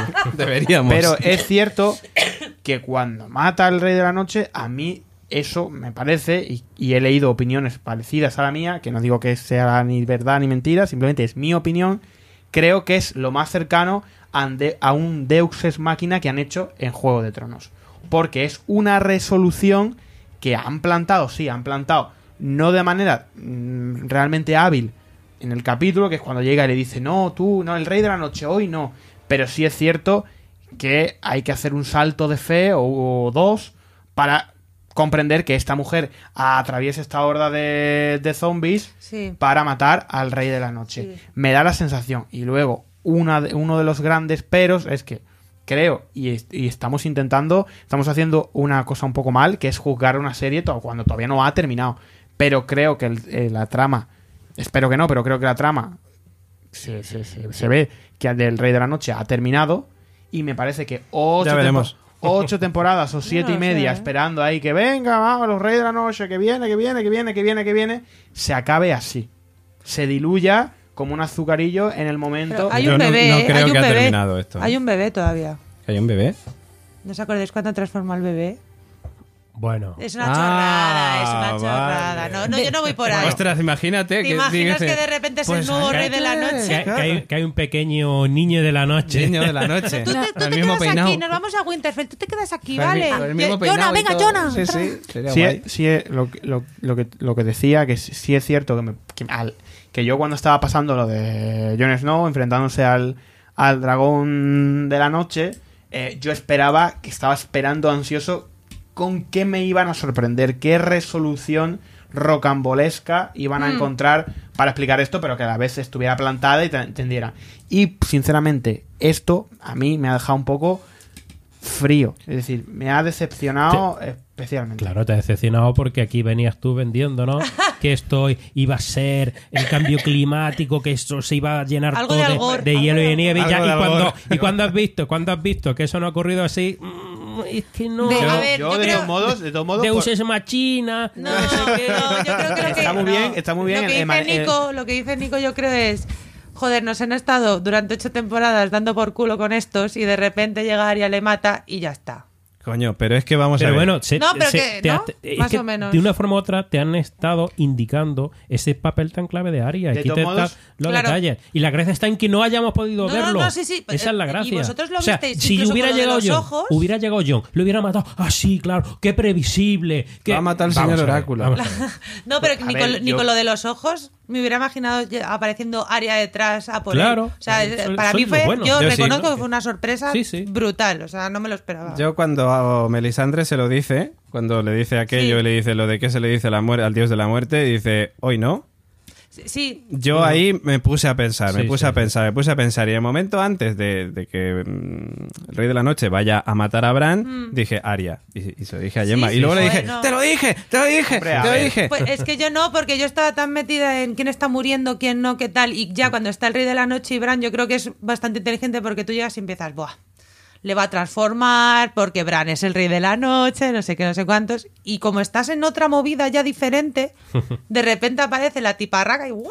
Es como si fuera un. Yo, yo lo que dice David, desde que Melisandre le dice eso ya se empieza a sospechar. Empieza a sospechar. Pues yo no, pues tío, yo es que era muy pronto, no sé.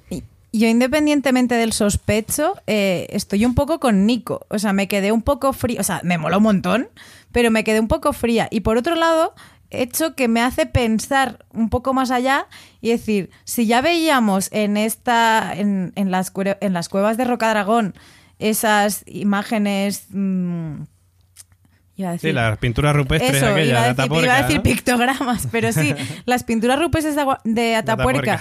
que era algo que ya venía pasando y ocurriendo, eh, creo que nos falta algo para cerrar esto, porque si es algo que se ha ido repitiendo, que es que no había venido ninguna área, y cuando antes hablábamos de la daga de, de que le regala Bran, eh, justo estábamos viendo con el señor Oráculo, mm, ahora casi entre bastidores, que en el libro que leía Eli en la biblioteca de Antigua ya había un boceto De de, esa ese, daga. de ¿Del esa daga? Ah, no, de la de la daga, daga, de esa daga. con la misma forma. ¿En serio? Sí, sí. Sí. Entonces, Oh. Pero, pero una, una pregunta. eh, la daga, es que no me acuerdo. Es que este- hablaríais de la daga en otro momento, pero no me acuerdo muy bien cómo No, aparece la daga. No escucho. Pero es clave desde, el de, de la primera temporada. ya, pero bueno, Claro. pues. Es la ahora daga mismo, que pues, no utilizan sé. porque el- el- cuando Bran está en coma, Sí. Hay un tío que quiere matar a Bran. Exacto. Y lleva eh, esta vale, daga. Vale, vale, ya está. ya Por eso está muy bien cerrado. Es decir, una daga que ha estado circulando desde la primera temporada. Que ha sido tenga- causante que de este prácticamente papel todo de lo que cierre. ocurrido. A mí me parece Pues súper estupendo. bien. Es eh, Pero, muy a ver, lado, si muy yo- lado yo de, lo serie pensada. Te voy a tirar un zapato, ¿eh? De verdad, te lo voy a tirar yo a ti. Yo no estoy diciendo que la daga esté bien o no mal plantada. Si yo la daga me parece maravilloso, pero yo estoy hablando del papel de Aria. Sí, sí, es una deidad, que es una deidad que aparece ahí Sí. de la nada, que es un mecanismo de guion que se utiliza para, para cerrar satisfactoriamente una trama, que si no está lo suficientemente plantada, pues acaba O sea, resultando O sea, decepcionante. ¿Tú crees o- que no? ¿Tú crees que el papel de Aria, que el personaje de Aria no...? Yo el personaje de Aria, a ver, es que claro, si tú me mezclas eh, cosas con otras cosas, pues no. Pero yo te estoy hablando de Aria en este momento y no, te estoy, no le estoy poniendo ninguna, ningún pero, ningún nada, ninguna objeción al papel de Aria en la serie. Sí. Yo te estoy diciendo, en este capítulo me parece que es precipitado. Y si lo sumamos, si lo sumamos a siete temporadas diciendo el Rey de la Noche que viene, que viene, que viene, me resulta todavía más. De hecho, cuando el, el Rey de la Noche la agarra por la cabeza, yo pienso, la la va a matar. Es decir, no creo. Todo- todo- no mucha creo- gente lo claro, pensó, No sí. creo Claro. que esto acabe así. No creo que esto acabe así. Y cuando le clava esto, dije, no creo, Pues, no creo. Efectivamente. Pero Pues a mí me parece estupendo que haya terminado así. Yo no estoy de Y de, acuerdo. Yo- y de todos yo modos, estoy contigo, y de José todos Luis. modos, José Luis, hablando de lo de que tú me dices de la alegoría esta del cambio climático y tal, Hmm. no lo digo yo. Es decir, lo dice un señor. Sí, que sí, te sí, suena, pero que sí, es está muy George Bueno, pues Martin, es ese- que te suena a lo mejor de algo, te suena, escribe, pero bueno, libros. pero bueno, Vamos a ver, de todas maneras. Muy bien, pero no es lo que yo estoy viendo en la serie. Un momento.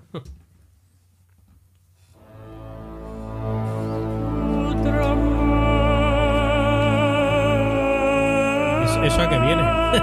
¿Me habéis hartado? Voy a hacer una, una Venga, profecía. Venga, Voy a hacer una profecía. venga.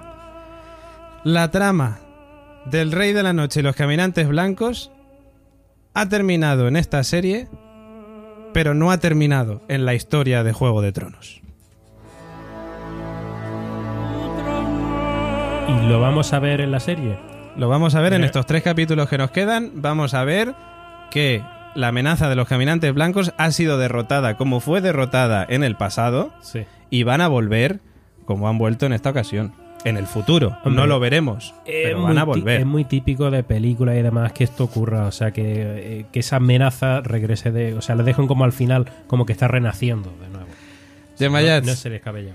Ahí un poco iba aunando lo que decía Nico de, sí, me parece precipitado el formato Aria, pero eh, no creo que la muerte de la historia, como dices tú David, de los caminantes o del Rey de la Noche acabe aquí.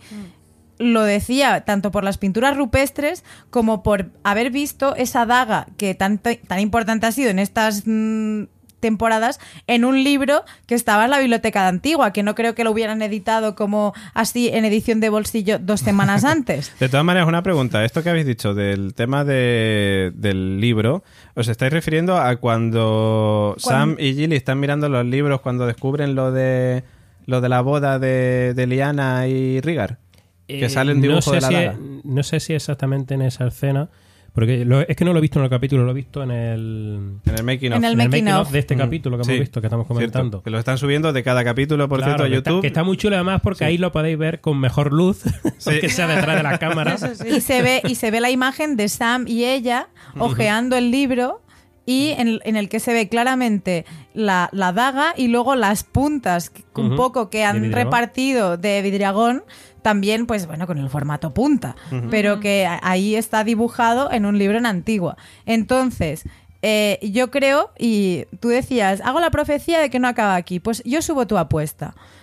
Yo me voy a tirar la manta a la cabeza, eh, mm, recibiré palos por todos los lados, pero como decía antes Nico, es mi opinión. Eh, yo creo que los Targaryen y tienen más relevancia en esto de los reyes de la noche y los caminantes blancos de los que hasta ahora mm, creíamos. Y me encantaría ver acabar la serie con Daenerys muerta y abriendo un ojo azul rey de la noche y tener la reina de la noche. Ahí os lo dejo. Boom. Boom. Pues sería gracioso. yo estoy de acuerdo contigo que. Daenerys, eh, que muera Daenerys, yo Sí. Sí. eh, lo llevo diciendo bastante tiempo, es una de mis apuestas. Hmm. Como que tenga un hijo también, o hija. Y después de este episodio, más. Hija. Híjalo. Hombre, estaría bien que fuera hija, le pusiera liana. Además, ahora necesitamos más liana. No voy a irme con eso porque ahora iremos. Pero por cierto, Nani Prado nos dice: Bran teoriza como los de la constante. Bueno, Me parece maravilloso. David, tengo aquí comentarios de los oyentes que me dicen, no sé si... Mi, mi- mi colega Pipi dice, buenas Hombre, noches. Acabo de Eh, ver... es- ¿Esto es el consultorio del señor Sí, sí. Oráculo? No, Ah, mira, mira. Acabo, Inauguramos ac- sección. Acabo de ver el capítulo. Un dice- momento, Pipi es la prima de Mimi. No, no, es, decir. Ah, vale. es un chico. Es de. Es un chico, es un chico. bueno, aquí tenemos a mi colega Pipi que dice, me parece una basura lo que han hecho. Y digo, vamos, eh, eh, argumenta, Pero- argumentamelo un ¿Pero poco. se refiere a nuestro podcast o El a la serie? Ah, vale. vale, vale. Dice- Una pregunta, pero ¿esto, ¿esto qué es? ¿Un línea directa con este señor? Eh, ¿Has Sí, sí, sí, ah, en directo, en directo, en directo. Sí, su sí, sí. como- Mi celular, mi celular. Su celular. Dice, mira, a ver, a ver, vamos a ver lo que si Oráculo, estáis de acuerdo. Pero no, no estoy Un entendiendo segundo, esto. le pongo... Venga, venga. Dice, primero, dice, no a ver, a ver si estáis de acuerdo, a ver si estáis de acuerdo. Primero empiezan saliendo al campo abierto a luchar cuando dicen que no lo podían hacer. Dale, dale, José Luis, dale. O sea, que- Ya les que he bajado el que- micro, ya les he bajado el micro, dale. ¿Qué tenéis que decir a eso? Ay, te lo he bajado a ti también, perdón. Adelante. ¿Qué perdón. tenéis que decir a eso? A ver, eh, eh, repítemelo porque es que no te escucho con esta gente. Dice, primero empiezan saliendo a campo abierto a luchar cuando dicen que no lo podían hacer. Perdón que te corto. Tan borracho como podéis comprobar. Y ahora te corto el micro a ti también. Estoy aquí tocando botones en la mesa. Se ha, se ha puesto nervioso David. Se ha puesto nervioso David. Señor Oráculo, vamos, vamos.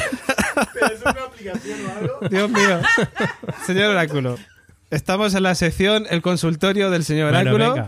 Por no, cierto, no es consultorio, vamos es comentario. Un comentario de un Eh, colega. Efectivamente, venga, un comentario de un colega. Que Pipi, dice- que no sí. tiene nada que ver con Mimi, que es quien deja comentarios para Nico Frasquet.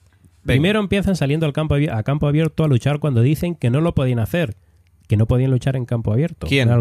Que- me suena a mí también que en algún momento lo dicen, como que era... ¿Los caminantes? Claro, Los caminantes. entre ellos. O sea, que, no, que en un enfrentamiento en campo abierto era muy complicado vencerles. Dice, dice, para tener solo la escena de los dragones volando junto, junto a los dos, los dragones. Los dos dragones. Abusan todo el capítulo de momentos de los zombies. Eh, que, o sea, un montón de zombies y de buenas a primeras cortan escena y vuelven a estar cuatro gatos. Mm, Luego, Vale. luego el momento de Aria en la biblioteca dice que no le ha gustado, que parecía un, video, que parecía un videojuego y que la derrota del Rey de la Noche sin batalla, o sea, sin lucha, se refiere a sin lucha, llegar y ala, fuera, porque eso que tampoco. Dice a- Aria volando y haciendo el movimiento que se vio en Star Wars con, con la espada. Dice fatal, fatal. Y casi nadie ha muerto. Dile como consejo a tu amigo Pipi Es José. que, bueno, José, dile a José que hay una web que se llama laconstante.com, comenta y participa y puede dejarnos ahí todos los comentarios que quiera. oráculo. Tiene acceso directo, tiene acceso directo. Hablando de, de este comentario que, que ha leído José Luis con su aplicación para contactar con él, En su eh, que me celular. parece maravilloso. En Android y iOS. Sí es cierto, sí es cierto, sí es cierto. Aquí suele- esto es mucho, de, esto es mucho de, de po- de- de polarizar, es decir, vivimos polarizados.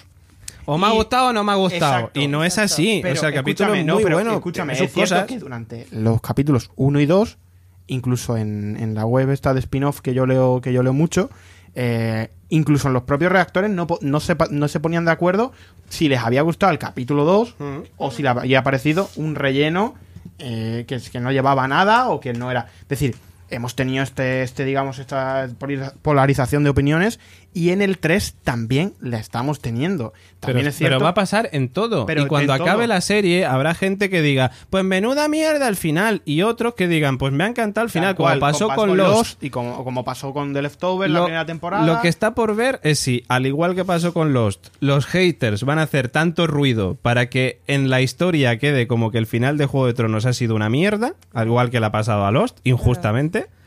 Eh, y veremos a ver qué pasa. Exacto, pero que es decir, que también este, esta, estas discusiones y estos comentarios que lee José Luis de oye, a mí no me ha gustado tal, yo creo que son parte del debate y creo Pero que es lo que mola. es lo que mola. Es decir, Claro. si no, aquí qué coño estaríamos haciendo. Efectivamente, Y- y si todos estuviéramos de acuerdo. La polarización que decías, yo creo que ocurrirá cuando Martin, si algún día quiere, acabe los libros. Acaba los Porque Martín, realmente habrá la polarización de los libros molaban más, la Hombre. serie era una mierda. Ya. o Pero eso ya pasa, eso ya pasa. Ahí, ahí voy, que la polarización siempre ha estado ya, Ya, desde ahora el día mismo uno. esa polarización no puede estar. Y Martín dudo que vaya a acabar sus libros porque le faltarían dos.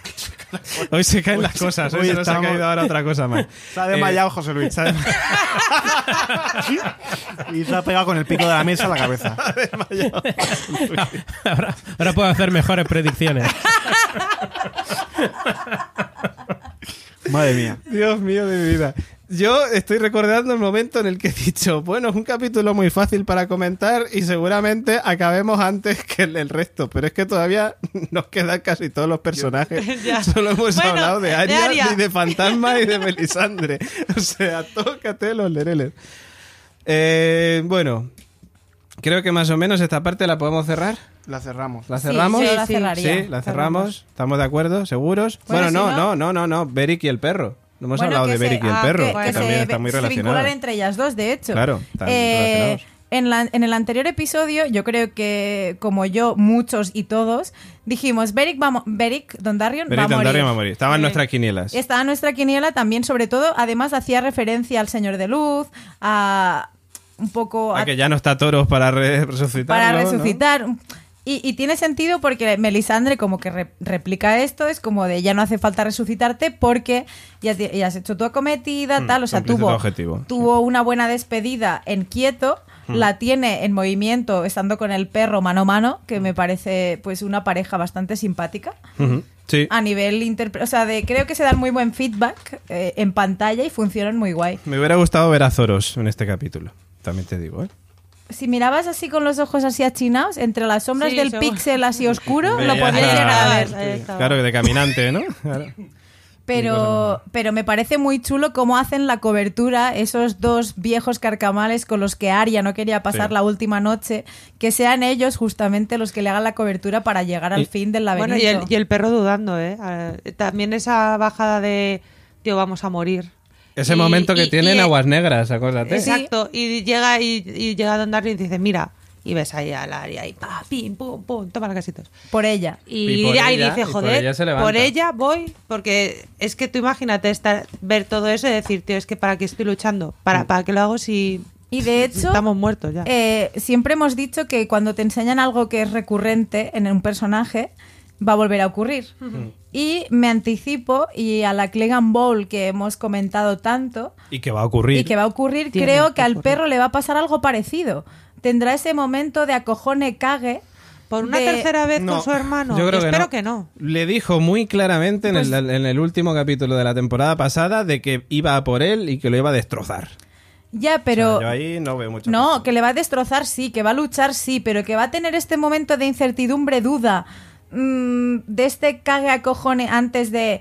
Es lo mismo que, como tú decías, en Aguas Negras le pasa Sí. lo mismo. Se acojona y tira para adelante. No, Ahora En Aguas Negras no tira para adelante, en Aguas Negras huye.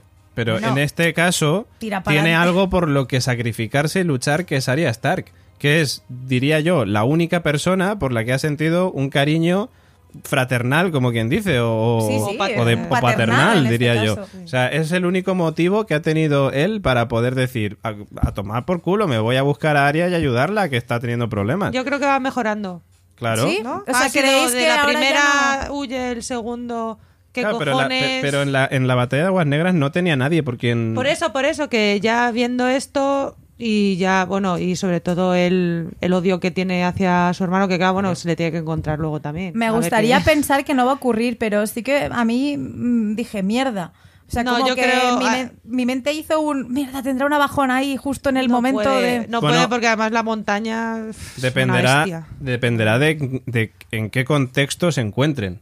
O sea, es decir, si, si la montaña va con Aria, como nosotros hemos especulado, de la montaña va a ir con Aria allí y tal, a matar a Cersei, a matar a tal. Si se da en plan ninja, como quien dice, que aparecen allí y venga, y la montaña, voy a por ti, pero a lo mejor si es en medio de una batalla en la que hay fuego de Te por iba a decir, que si hay fuego, que- mal. Claro, que No, es pero- su, su kriptonita, pues igual. Pero aún así, o sea, está claro que irán los dos juntos. Porque, como bien dijo Cersei, la montaña siempre está conmigo. Hmm. Entonces tienen que ir los dos, para que Arya pueda ya cumplir sus ojos verdes, van a tener que ir los dos y mientras tú distraes.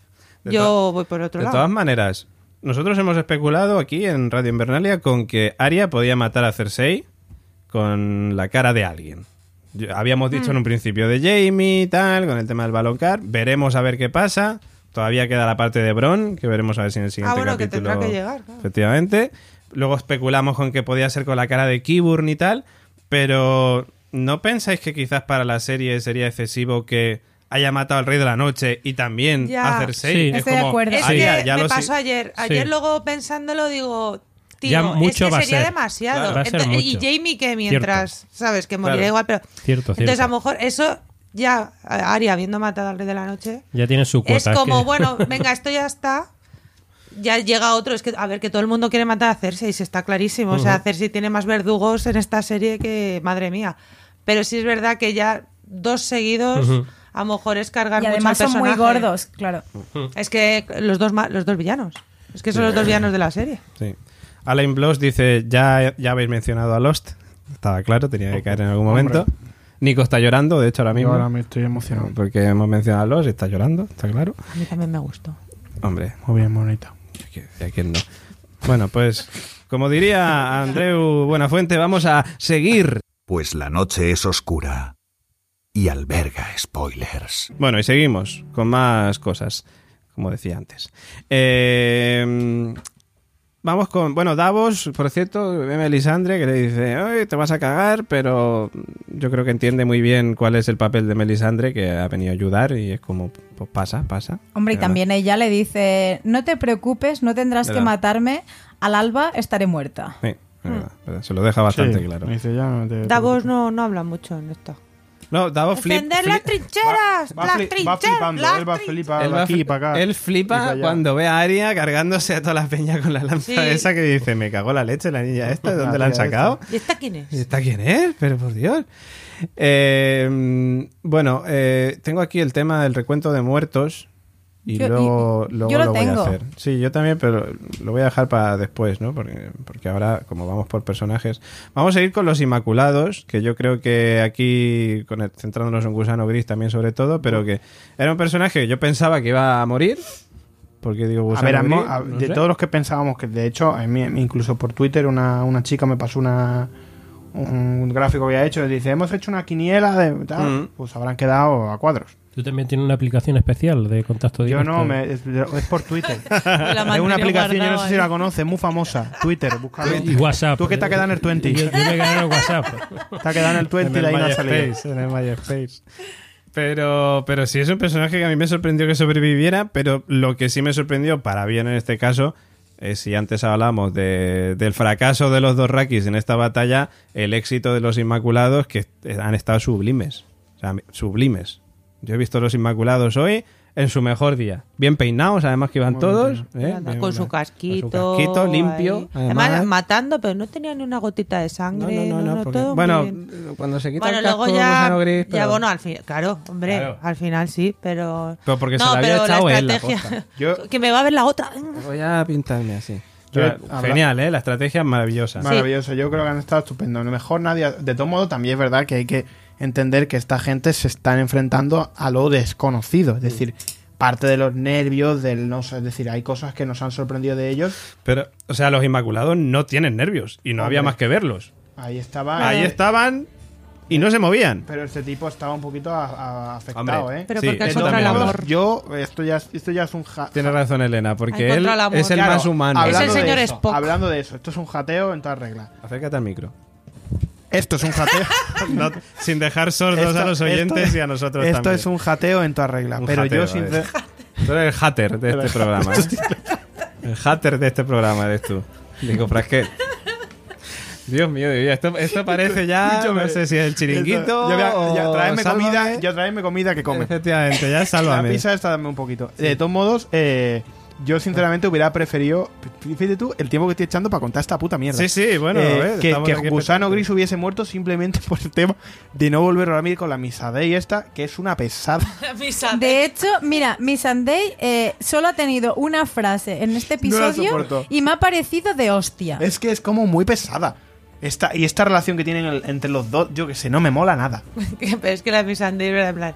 Mi, mi, mi, mi, mi, mi, mi. Sí, porque sí, porque Y es como. ¡Qué pesada! eh, está, pero tú, tú- tú- ¿para qué tienes que comentar nada? y Déjalo. encima en un episodio donde Daenerys tampoco es que haya No ha hecho sido, nada. o sea, no ha hecho nada. Bueno, ha Bueno, no ha hecho nada. espada. Claro, Ahí. a ver, A, a ver si pensáis que a ver si pensáis que Daenerys con el ejército, vale, el de los Dothraki no funciona muy bien hoy, pero el de los Inmaculados y los dragones no han servido para nada. no, pero Hombre. ella a nivel a título Y personal Lloras Mormon también. Claro, ahí, ahí voy, o sea, el momento a lo mejor que te diría más estelar hacia ella es el momento cuando baja a tierra, cuando coge una espada de hostia, me la he encontrado en el suelo y, Una espada muy bonita, por cierto. y despido a Jorah Mormon eh, luchando junto con él. Creo que es el momento de, de Daenerys, pero el resto es como de, vale, voy en dragón, quemo cosas. ¿Y que es- Gusano Gris qué te pareció? Pues gusano. que Pues, pues hasta aquí. Porque... No, me, pare- me pareció pues así, muy... b- mm, que, le hubiera dado una muerte estelar en este momento. Creo que era el... Tú no, no paras de decir, los Inmaculados lo han bordado, los Inmaculados lo han petado. Lo han petado. Pero Gusano Gris como tal, sí que le hemos visto liderando algo, pero al final, sí, su ejército, pero no dejaban de estar a órdenes de otros también. Pero Entonces, porque ellos están muy bien estructurados, o sea, son un ejército compacto completamente y súper bien estructurado. O sea, que es que, ya te digo, o sea, es que eso no lo hace nadie. Bueno, ¿Cómo han retenido ellos a los... Que estoy de acuerdo, a- pero lo que, a lo que voy es, me has preguntado, ¿Gusano Gris Mm. qué te ha parecido? Pues mira, hijo, sinceramente, eh, me ha parecido que me ha faltado su muerte para que la tuviera digna y luchando, porque quedan tres episodios y no le veo un rol importante a desempeñar a lo en lo que mejor queda ahora. en la una batalla del ¿eh? juego de, uy, de juego- en la ¿De batalla Juego de del, trono de hierro. Mm, claro, Ahí sí que aquí lucha con Daenerys, pero bueno, es como la muerte de todos. Pero ahí sí que va a haber una batalla porque, claro, recordemos que Cersei está en desembarco, así, como limándose las uñas. Entonces, Mm. cuando ya lleguen los cuatro que queden de aquí, porque quedan cuatro, son inmaculados todos, pero cuatro.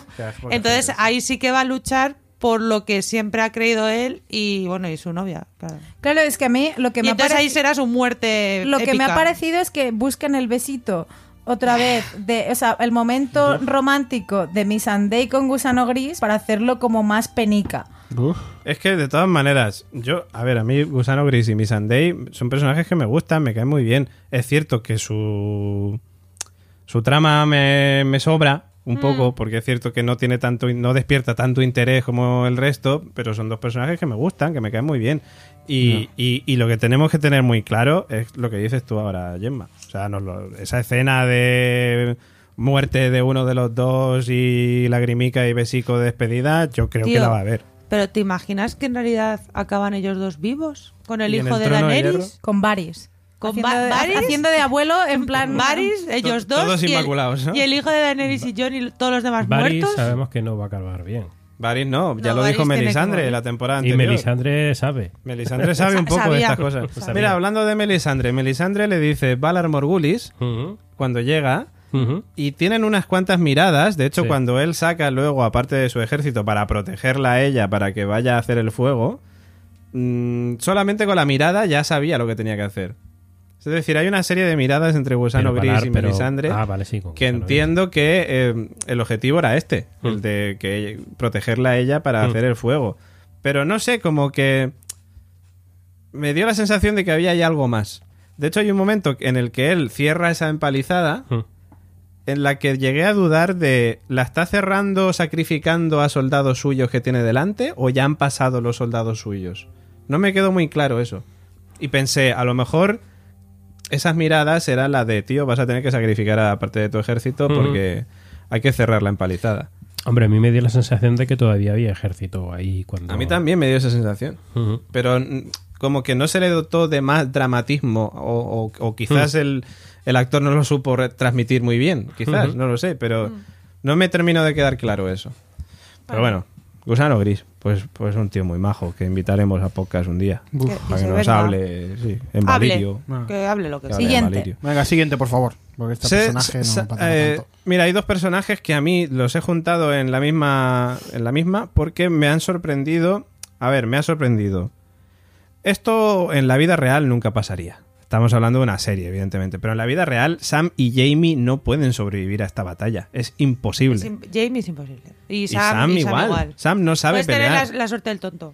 Sam puede matar uno por, por, por equivocación, como quien Claro, dice. claro. Hay una escena donde se ve a Sam encima de un montón de muertos así, Sí, como dándole así tumbado. mosquitas. ¿Os de, acordáis de, de manera aleatoria. ¿Os acordáis del informal cuando siempre ponían la escena de ese tío que, que era una escena que iba intentaba matar de una película antigua y no tenía doble a quien matar y iba como en plan triqui, triqui, pues así estaba Sam recorriendo gente sin que nadie luchara contra él. Hostia. Pues ahí estaba. El informal, por cierto, oyentes, si alguno de vosotros sois millennials Oh. o generación Z, es posible que no lo conozcáis. Era un programa que se echaba en Telecinco. Sí, con Arturo Fernández y, Y- y Javier, Javier Capitán, Capitán. y Felizuco. Y Felizuco, que era de era Ciudadanos. era de Ciudadanos. claro, Tony Cantó también era Cantó actor. Y Miki, y Miki, nada. Miki Miki Nadal, y Patricia también, Patricia Conde. bueno, No, perdón por... Pero- Un saludo a Florentino y a- eh, que nos Ah, escucha. Y a Florentino Pérez. Lo de Jamie, ah, tú dices, Sam y Jamie no podían seguir con vida. Pues mira, yo que pongas en el mismo saco a Jamie y a Sam, Pero que Jamie está Pero- tullido. Pero de todos modos, hablando de tullidos, que no tiene nada que ver. Eh, hay un momento en el capítulo en el que a mí me da la sensación que es este momento en el que está haciendo así en el, en el, en el montón de muertos, que, que Jon Snow lo, lo ve allí tirado Sí, y dice, sí. que te den por culo. Hombre, pero que eh, tengo cosas que hacer. Vio, vio que tenía la situación controlada. A mí me dio esa sensación, es como, mira, tío, yo ya paso. Luego, paso. luego iremos a ese momento de todas maneras, pero a lo que yo voy con el tema de Jamie es que él ha dejado muy claro que él no sabe pelear. Con esa mano no sabe pelear, que puede defenderse así un poco, pero... O sea, es un tío que Bron le ganaría en combate, que Brienne le daría una paliza en combate, que Gusano Gris, es que cualquiera de los personajes luchadores, digamos, de esta serie le daría una paliza brutal. Pues fíjate, y O ahora sea- sí va a llegar al último capítulo. Ya ves, a este paso ya, pero si nos va a disculpas. enterrar a todos. Sí, o sea, si te parece bien que mm, Gusano Gris eh, siga con vida para que tenga un momento de despedida con Missandei, me parece mucho más justo que Jamie siga con vida y sobreviva No, aquí. Ya, no, pero no, no, es aquí- justicia, sí, yo sé lo que dices. Claro, no es justicia. De pelea, o sea, Estamos mentalidad pelea. Claro, el tío eh, es que tiene un, tiene un brazo que le pesa un quintal, pero si es que no lo puede elevar. Y ya no puede saber pelear con una mano, encima no era ni la buena, ¿no?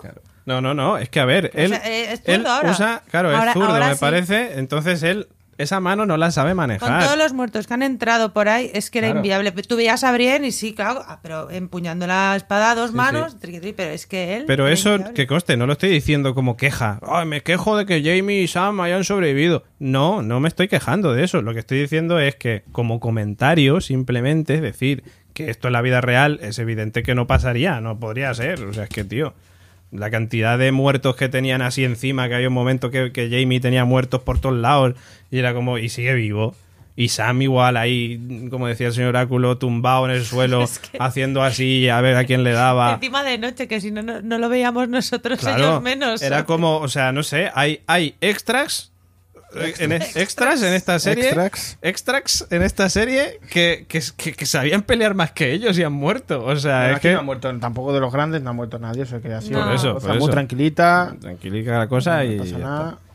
Y, y bueno, y, y enlazo con lo siguiente, Brienne y Podrick, igual, o sea, Brienne y Podrick también estaban de zombies hasta arriba, pero dices, vale, Brienne es Brienne, es la hostia, o sea, es una guerrera de la leche, y Podrick ha aprendido, se ve que ha aprendido un montón además, porque de hecho en el capítulo anterior veíamos que estaba entrenando incluso a, gente en Invernalia, o sea, es decir, bueno, me parece bien, Podrick es cierto que tenía más papeletas para morir, porque a priori no es tan buen soldado, pero hemos visto pues que también se ha salvado. Y una pregunta, eh, ¿Gendry le hemos visto luchar? Sí, sí, Sí, ah, bueno, luchar. Sí. Pues que, tío. Está con el martillo, Pues, ¿no? sí, Con un martillo puede creo que ser. estaba. Es que ¿Puede no. Es que el no, se- hacha también o algo. Un hacha o un martillo, creo que no se sí. veía muy bien. Es Sí, que era pero difícil, sí, tío. sí, era De difícil. hecho, hay tenía muchos esa momentos escena. en los que está con Tormund también, Sí, sí. entre los dos. Correcto. Sí, dándole sí, tengo caña. ahora ahí la imagen, sí. Sí, sí, sí, sí. O sea, Tormund, él, eh, grande, Podrick, sí. eh, Jamie, Sam son los que están ahí en, en el mogollón de peña peleándose con la montaña de, de- de Guerra Mundial Z de estos que iban subiéndose así uno encima del otro para subirle el muro. Que, que luego haremos balance de muertos, pero me parece injusto, o sea, de, esto sí, que Ed, Pedro, alias Pedro Reyes, Pedro Reyes, sí. eh, en, el episodio, en el episodio anterior ya veíamos vaticinando y diciéndole a Sam, Sam, quédate en casa, Mm. Sam, quédate en casa. Y es como, y me toca los cojones, Mm. porque Sam, al final, como siempre, sale y la lía de manera simpática. Sí. porque de hecho eh, nos sí que hemos tenido desde el, desde el primer episodio hasta ahora el momento cómico, o sea, el momento cómico de la semana es, y uno de ellos es Sam, espantando moscas. Y es verdad, ¿eh? Claro, o sea, siempre hay como una distensión para decir relájate, Hmm. que ahí está. Y entonces ha sido Sam espantando moscas, pero en contrapartida muere Pedro Reyes. Que es Y- y además en una escena cliché totalmente de escenas de batalla que es te salvo la vida, eh, Bran, no sé qué, y muero. Ya. O sea, estaba cantado en el momento en el que le salva la vida y lo levanta, que dice, vale, o, muere este. alguien, o- sí. O sea, estaba clarísimo. Nah, ese pobre, pobre Pedro estaba. Pedro estaba Reyes. por- Bueno, y Pedro Reyes, además en la quiniela, hubiera sido caminante. Caminante. Como también fue caminante Liana Mormon. Bueno. Liana Mormon. Grandi- mira, es el momento, en el, único momento donde casi he hincado lágrima ha sido el momento en que mm, Liana se enfrenta al primo guerrero de Boom Boom y eh, le coge así y cuando se escucha el crepitar de la columna, que es como de mierda, Mm, y le hinca en todo el ojazo, sí. buah, me pareció epiquísimo. Y además eh, es una de las muertes de caminantes que se ve bien. Bueno, Sí. Claro, porque es gigante, básicamente. Sí, y, hombre, y sí estaba se ve, iluminado. Se ve demasiado está- bien. Estaba iluminado. Y Y, se- y con el, con el, el- cuando le clava en el ojo, ¡buah!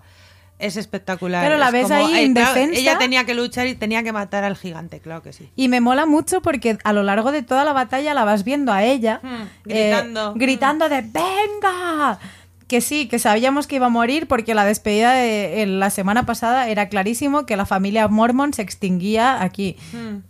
Bueno, la familia Mormon, los Mormon conocidos. Sí, sí, sí. Pero, y, y, y así ha ocurrido, pero hostia, la de Liana me ha parecido... Pero te quiero hacer una pregunta. Tú, si en batalla, como soldado, como guerrero, ¿quién te crees que es mejor, Sam o Liana Mormon? Liana Mormon siempre. Vale. Pues Sam sobrevive y Liana no, me cago en la leche. Ya, pero bueno, el papel de Liana O sea, era que no- ese. Uy, que de no- Liana. de Liana. sí, de Liana, de Liana. Que era Claro. ese y, y- y matar una de las mayores amenazas. Claro, es que a lo que voy es eso. O sea, Liana está claro que es una niña y que no puede ser la leche, pero nos deja muy claro de, mira, es una niña, es un gran personaje, ha aportado sus momentos muy chulos, ha conseguido que Jon sea el rey en el norte, está muy guay, pero sabemos todo el mundo que no puede sobrevivir, que es imposible que sobreviva una batalla de este estilo. Pero mola porque dicen, vale, muere, pero oye, se carga a, a un gigante. Que, la joder, más chica esto- se carga al más grande. Sí, Hmm. sí, sí, Otra que también es la quiniela, Caminante Blanco, por cierto. Que ese momento a Liana despertando era como, oh, no, tú también no. Es que ese momento en el que el rey de la noche eleva. Claro, porque tú dices, joder, pero si están matando, si está muriendo tanta gente, se tendrán que reconvertir en algún momento. Y en ese momento dices, no, es que él decide cuándo se reconvierten. Y cuando está elevando, porque tú ya estás viendo un montón de gente muerta, todos ahí, pues una batalla. Y cuando ves que hace así y ves el ojo, dices, mierda, es que encima el tío lo decide.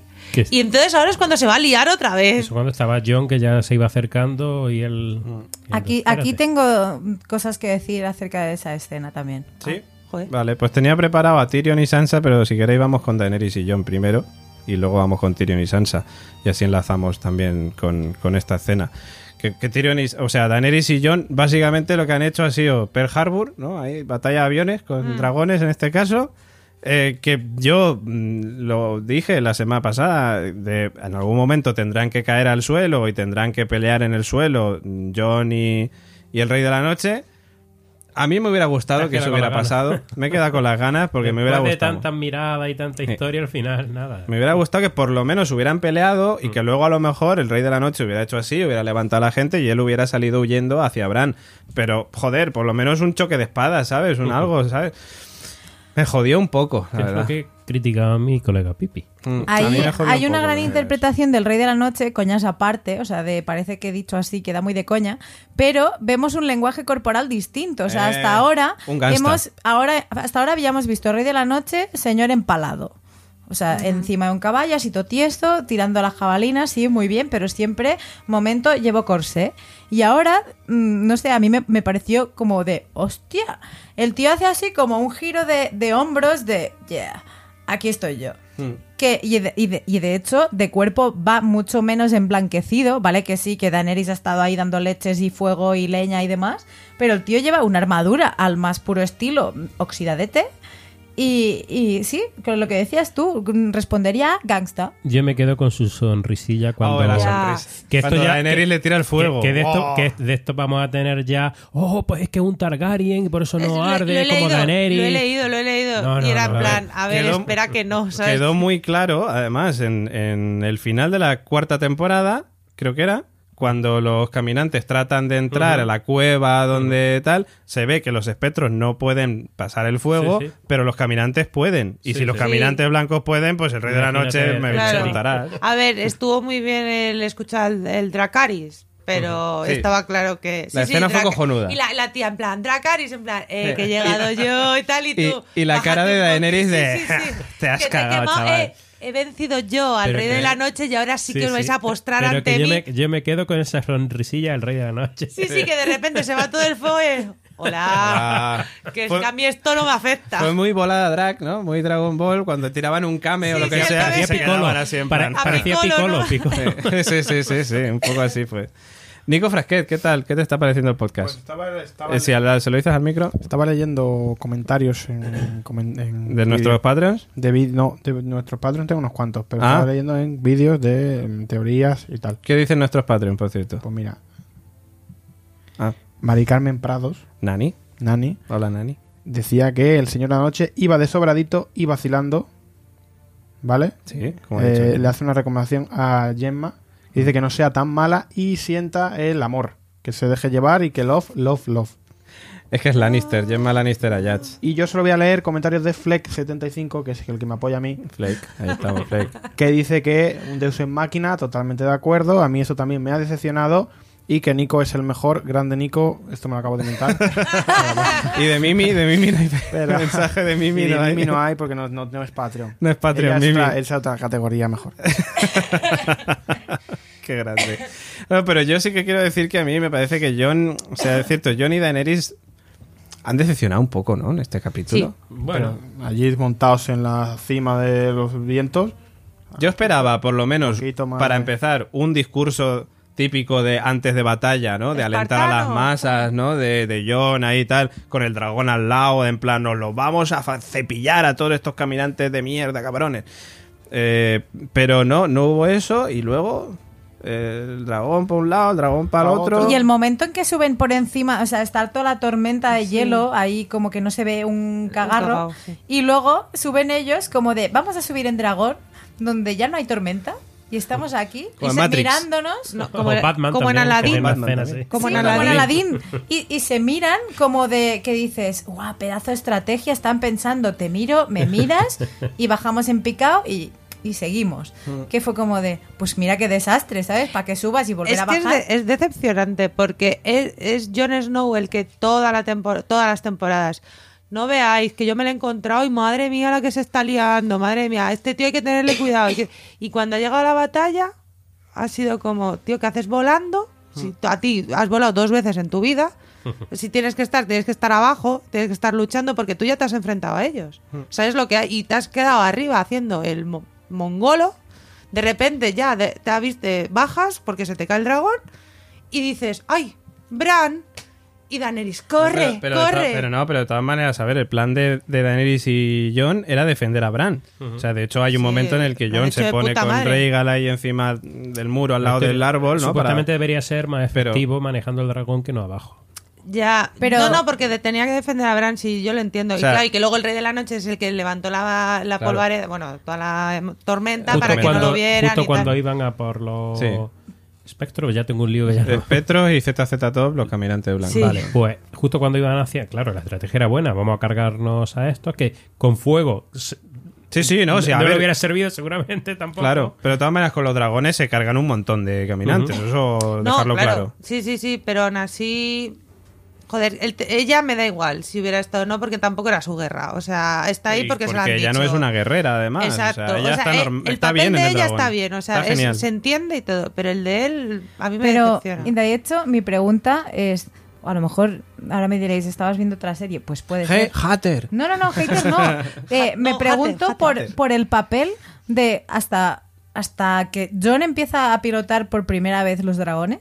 Siempre habían ido a orden de ella, Mm. a donde, es decir, ella decía no era- Dracaris que no era necesario y no que era necesario que les, Claro. que les pilotara nadie, o sea, cuando decía Dracaris, los tres, cuando los tenía los tres, pegaban candela y, y no había problema. Y ahora parece que un, un dragón pilotado por ella y el otro sin nadie es inútil. Entonces, claro, me quedé un poco de, ¿en serio que es necesario que Son Claro. esté aquí? Porque Es- si ella dice Dracaris, le petan los dos. Bueno, Es que lo- es lo que está- así van los dos juntos, pero así se pueden separar. Claro, no, y, ya, no, piloto, ya no solo eso, sino el hecho de que, dicho. a ver, tiene sentido de que John quiera buscar al Rey de la Noche, tiene todo el sentido del mundo. Lo que no tiene, o sea, no sé si tiene sentido o no, pero lo que nos hubiera gustado ver Claro. era, pues, vale, en ese momento en el que John cae al suelo, que por lo menos todo eso tenga un porqué, tenga una mm, batalla, una pelea con el Rey de la Noche. Porque es que al final es lo que dice Gemma, te estás dejando mm, el, el mejor guerrero, Claro. te lo estás dejando subido en un dragón. Y luego además, mm, joder, ya que estamos con el tema de los dragones, coño, un momento fanservice que nos hubiera gustado un montón hubiera sido ver a John diciendo Dracaris. Que no se ve a. John diciendo Dracaris. Pero no sabe, ese botón no sabe dónde está. Ostras, Eso- pero hubiera molado un huevo. No, eso no se lo enseñó. Claro. A, ver, no sé, a lo mejor narrativamente hablando, como John tendrá una mayor importancia en los otros tres Entendemos que que quedan, sí. Por eso han- le han hecho como un poquito de no puedes aparecer siempre, porque no es tu serie únicamente, hay mucha más gente. Entonces yo entiendo así, pero lo hubiera dejado abajo. O sea, por lo. Un para, ratico para que arriba, no le- pero claro, un ratico abajo y luego abajo pues ayudando. Cuando ves a Sam, tío, pues yo qué sé, sálvale, de- mátale a uno que haya de su espalda, yo qué sé. ¿sabes? Pero en ese momento tenía explicación porque él iba a buscar Sí. a Bran. No, no, sí, sí, Ahí tiene pero- toda la explicación, pero... Pero que, se- pero que entiendo que narrativamente de la serie habrá sido porque vamos a estar de Jonathan. O sea, que vamos a verle en su esplendor luego total. Bueno, ya le vimos también en la Guerra de los Bastardos. De todas maneras, esto es, o sea, John y el Rey de la Noche era pues como un Barça-Madrid, como quien dice, Claro. y nos hemos quedado sin Barça-Madrid.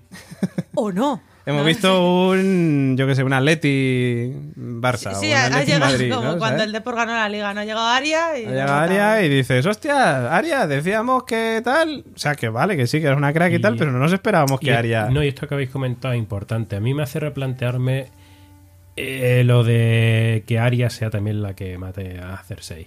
Porque Claro, es, es que, que- estoy viendo, es que estoy viendo que ahora están jugando a las cosas que son previsibles, Hmm. o sea, más o menos previsible que Arya fuera una de las mm, principales candidatas a matar a Cersei. Hmm. Y estoy viendo que ahora están tirando por otro lado, que es que como la gente prevé eso, hay mucha gente previendo eso, es posible que no ocurra y Claro. que no sea Arya. Es que Es- yo hay que pienso lo mismo. equilibrar. Ahora mismo, viendo esto, ya se- habrá que Mm. equilibrar, porque no. eh, Arya ha tenido su momento y morirá intentando Sí, sí, matar claro, a alguien o. De todas maneras- Cersei, seguramente. Pero, Pero de todas maneras, vamos a otra cosa. Eh, Bueno, va a otra cosa. En, en- en lo mismo, en el mismo ámbito. Cersei no es una guerrera. O sea, no vamos a ver una batalla entre Jon y Cersei, un, un combate. O sea, si vemos un combate va a ser entre Jon y Euron. Ujú. claro, que, claro. que está clarísimo que va a ser así. Entonces, igualmente, quien mate a Cersei... Entre Jamie también. Jamie un buen candidato Es también que a Jamie- yo estoy más con. Jamie. O sea, Sí, Ya, sí. pero me, me acabáis ayer- de, ya, pero acabáis de decir que Jamie no es un buen guerrero. No, pero no, una cosa es que no sea un buen guerrero en una, en una batalla con 30.000 muertos que no eh, que vaya a matar directamente a Cersei porque Cersei ya le quiere muerto. Y además es la teoría de los amantes. Yo siempre he Ah, pensado no, que no, la no, teoría yo, de los que, yo amantes- que sea él... pf, No lo tengo Que sea. Jamie quien mate a Cersei, Sí. decimos, No, a. Euron. No, no, no. Jamie a Cersei porque es su historia, Claro. es su vida, es que puede ser luego John también, pero yo le veo más sentido que sea Jamie el que la mate. Y en relación con esto, ¿cómo creéis que va a terminar. Jon y Daenerys, su relación, quiero decir? Porque nos cortaron justo cuando, antes de la cuando le batalla... contó la- claro, cuando le contó, ¿eso qué va a quedar? Viudedad. ¿En qué va a quedar Uno de eso los dos final? está muerto. Se, se- se- se van a decir, bueno, no pasa nada... No, porque ella no lo va a perdonar. Uno Ella lo- es que eh, ya lo hablaron. Y, es se- que y ya lo además hablaron. se nota en, en cómo empieza el episodio cuando están los dos, que es como de a luchar y al lío. O sea, no hay momentos, es como de, de la misma manera que hay sitio para el amor de otras cosas, en esto se ve claro de vamos al trámite, que hemos venido al norte, hemos venido a derrotar esto, vamos. Pero no se ve ya esa complicidad que tú veías Pero entre ellos. se lo dijo Sam. Sam se lo dijo a John. Pero tú dejarías a. Te dejarías el trono, pero ¿y ella? Claro, o sea, tú a lo mejor la ves moribunda y, y vas a por ella. Y ni trono, yo lo que haga ya lo que quiera. ¿Pensáis Pero que Daenerys la va a no. liar parda a partir de ahora? Que se le va a ir un poco la cabeza como a su padre. Pues, Hostia, pues eso estaría muy bien. sí, Estaría y tendría mucho sentido. Porque siempre ha querido alejarse de él totalmente, lógicamente, porque no, no está guay eso. y que acabe volviendo Pero a que ser- se vuelva loca, hostia, eso estaría. Y Sansa reina, ya está. ya está.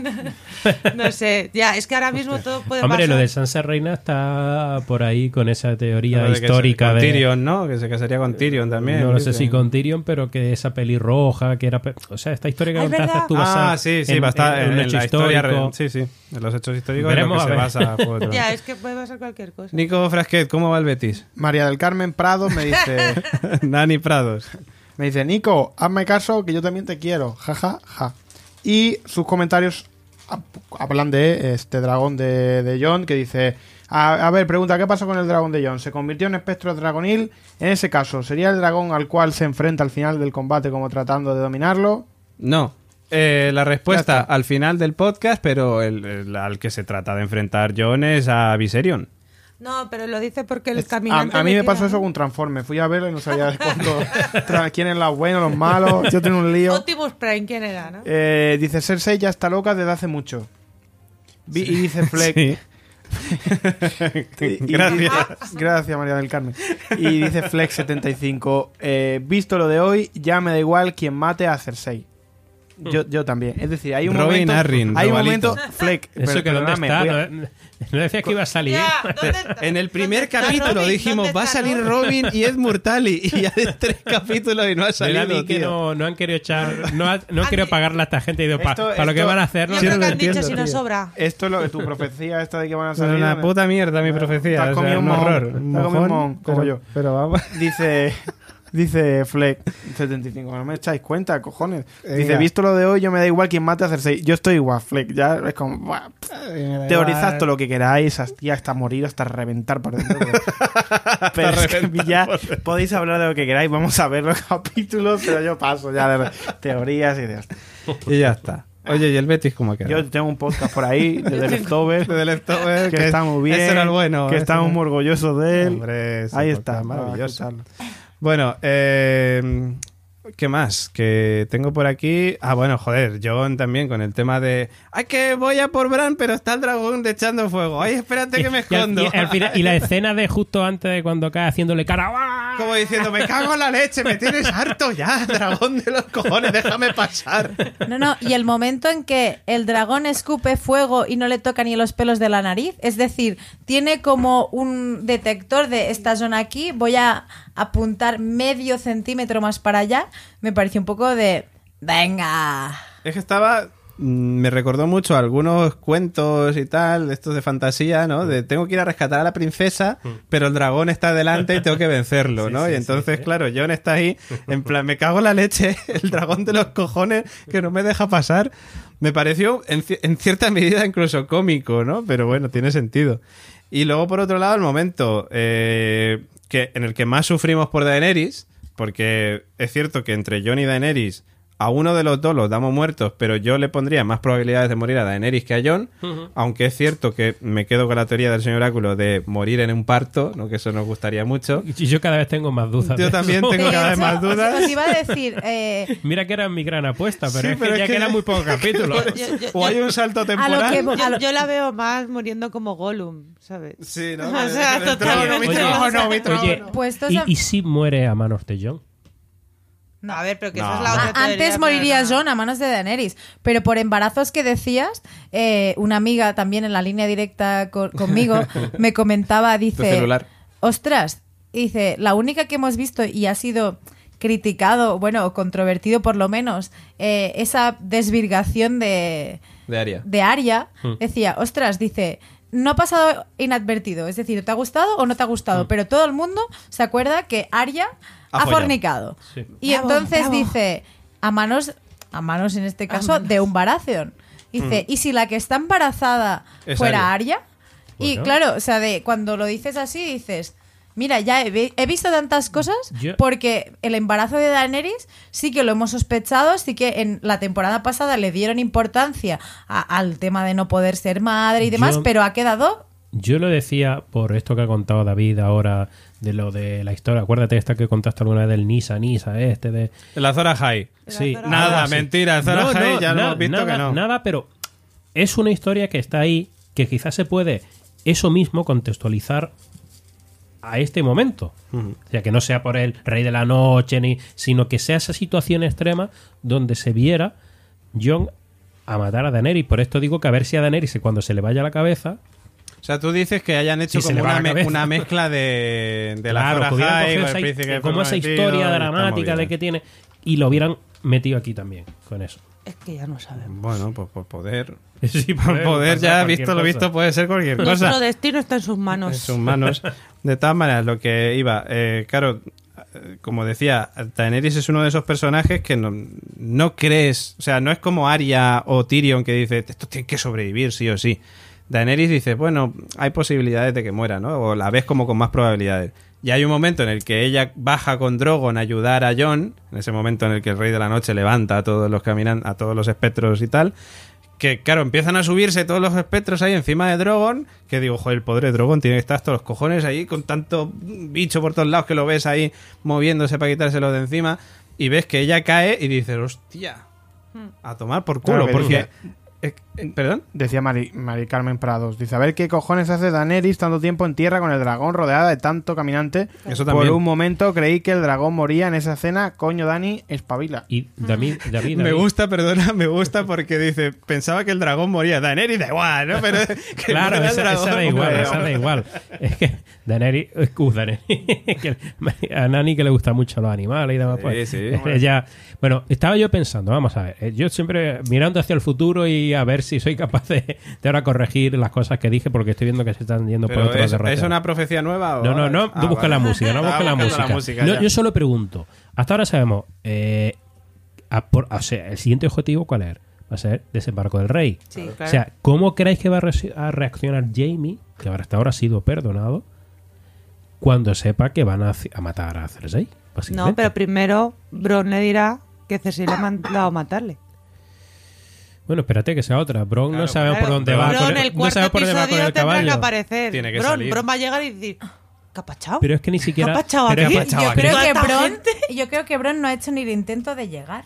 pero es que yo creo que ni siquiera ha ido, ¿eh? Yo creo que ha ido a avisarles, porque, joder, vas a matar a Jamie y a Tyrion, en plan, joder, las dos únicas personas que han confiado en mí en toda este puto serie, ¿sabes? No. Bron, Bron, yo no creo que vaya a matar a ninguno de los dos, pero tiene que salir en el siguiente capítulo, seguro. Vamos, no, no hay más, yo creo que tiene que salir. Hmm. Va a sí tener que avisarle para darle un pretexto a Jamie. O sea, bueno, Jamie ahora mismo no creo que quiera mucho a Cersei.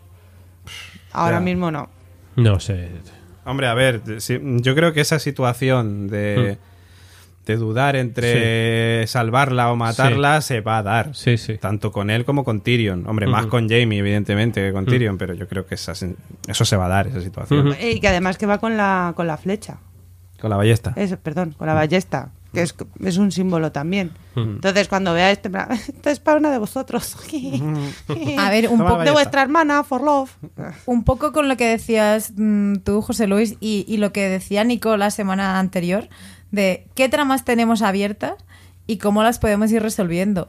Porque en tres episodios hemos visto que dos ya pasaron, tres fue la batalla y nos quedan tres. Eh, creo que salto temporal no va a haber. Bueno, si no lo hay, va a A estar ver, no lo va a o, entre comillas, quiero decir, salto temporal de pues que la semana que viene ya aparezcan en Desembarco del Rey, o sea, que nos hayamos perdido el camino, pero que no haya saltos temporales grandes. De todas maneras, eh, lo comentamos en el podcast, que Benioff y Weiss dijeron que este año no iba a haber teletransportaciones. Sí. Mm. O sea que yo creo que o hay un salto temporal o, o bien hay un camino más tranquilo. o Yo sea, creo tranquilo en el aspecto de... El episodio 4 va a ser como un poco limpieza y Mm. nos tenemos que mover. El quinto camino y llegada y el sexto es que Resolución. que- resolución. No creo que alarguen mucho desembarco del rey tampoco. Y Queda la batalla de barcos. Yo creo que la batalla de desembarco del rey va a ser en el 5, yo creo. Apostaría por el 5. Ah, bueno. o apostaría quizás por mitad del 5 Puede y ser. parte El del último, del hombre, último. yo en Desembarco del Rey, la parte final, donde a- lo que sí se sabe es que se ve que va a salir ardiendo todo ahí y Las a ser visiones de la. Casa de los Eternos, ¿recordamos? Claro. Y, y, es ahí donde yo digo lo de Daenerys, que se le vaya la cabeza y le pegue fuego a todo. El Miguel Sputnik este, el Sputnik, el Sputnik. dirige el 3 y el 5.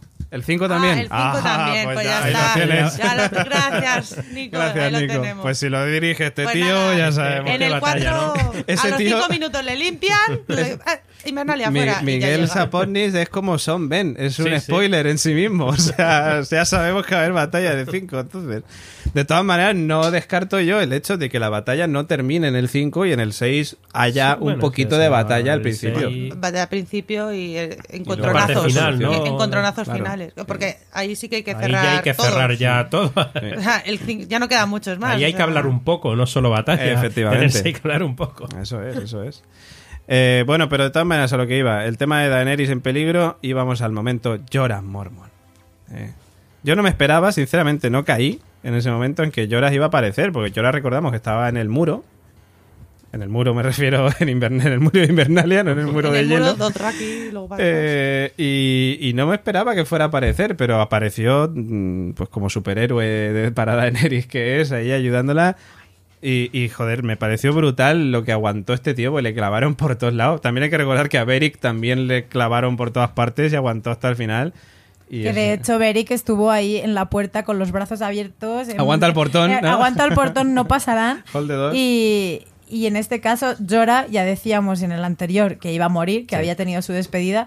Y la ha tenido muy chula, muy Mm. volviendo a los inicios, de u- haciendo un mano a mano con Cersei. Y, y hasta cierto modo sentí como, como si Cersei. Ay, Cersei. Daenerys, Daenerys. perdón. Que se redimía hacia él de bajo a luchar como tú has luchado por mí. Bueno, ya estaba abajo. Ya estaba abajo, Pero pero, me pongo cuando, a luchar, cuando ¿no? coge la espada, porque no Muy era bonita ni suya, otra vez, o sea, repito, por cierto. Que Claro. no sé, esa espada, ¿de dónde salió? pues del suelo. Pero es maravillosa esa espada, ¿tú la viste? Que era como... Lo mismo que te encuentras algo chulo en un container y dices, me lo llevo para casa. Pero no, pues es la, igual. no- no es la espada. Ah, no, la de Sam se la quedó él. O se la dio a Llora. Se la dio a Llora. Pues La debe espada- ser la espada de la familia de Sam. No, no, no, no, la que se encuentra Daenerys. O sea, Ah, Yo- sí, Llora ah, lleva la de Sam, sí, pero sí, Daenerys sí. se encuentra una espada chulísima ahí en el suelo. Y- Pero hombre, a mí me dio la sensación de que era una espada de o de vidriagón o de esta de hielo o algo. Vidriagón. Me esa De Como hecho, la de- parecía dañada como los. Como la de- pero, la entendemos de- que todas las armas eran de vidriagón en este capítulo. Sí, sí. Claro. De todas maneras, esa espada me recordó más a las de hielo de los caminantes. Sí, sí. No sé por qué. Gemma, te he cortado. Tú estabas diciendo algo No, más no. aparte de eso. ¿Y no le no leísteis los labios al final de Llora? No. Es que yo creo que dijo. Gemma, tú eres la especialista en ¿Verdad? eso. No, yo no, creo eh. que le, le, le dijo un I love you. No llegó. Pero dijo love you. Y yo creo Y se que quedó se queda con el con la U, en- ¿verdad? Pues yo pensé que se quedaba con el I. Con Ah, el- no, pues yo con el you. Le Pero- vi el love you. Pues lo pensé, de hecho, de como de que le iba a decir algo y no le llega a decir. Sí, Esto yo creo que, sí vi. que le dice que, que la quiere. Entre- No, y es que muere así, o sea, me fijé claramente que moría así. Como Rambito. Como Rambito. Como Rambito. Y no vamos a decir Pero que es no, Rambito, no por si acaso, decirlo, por si no, acaso. Pero eh, los Patreons saben de quién hablamos perfectamente. si Lost, saben perfectamente Rambito, de quién hablamos. Eh, de todas maneras, yo lo que iba a hacer era periodismo de investigación y poner ese momento en, aquí en mientras hablamos nosotros y comentamos Pero sí, bueno, cosas. que, la, que Llora tiene el final que tenía que tener. Defendiendo a Daenerys, pues a capa y espada. Hmm.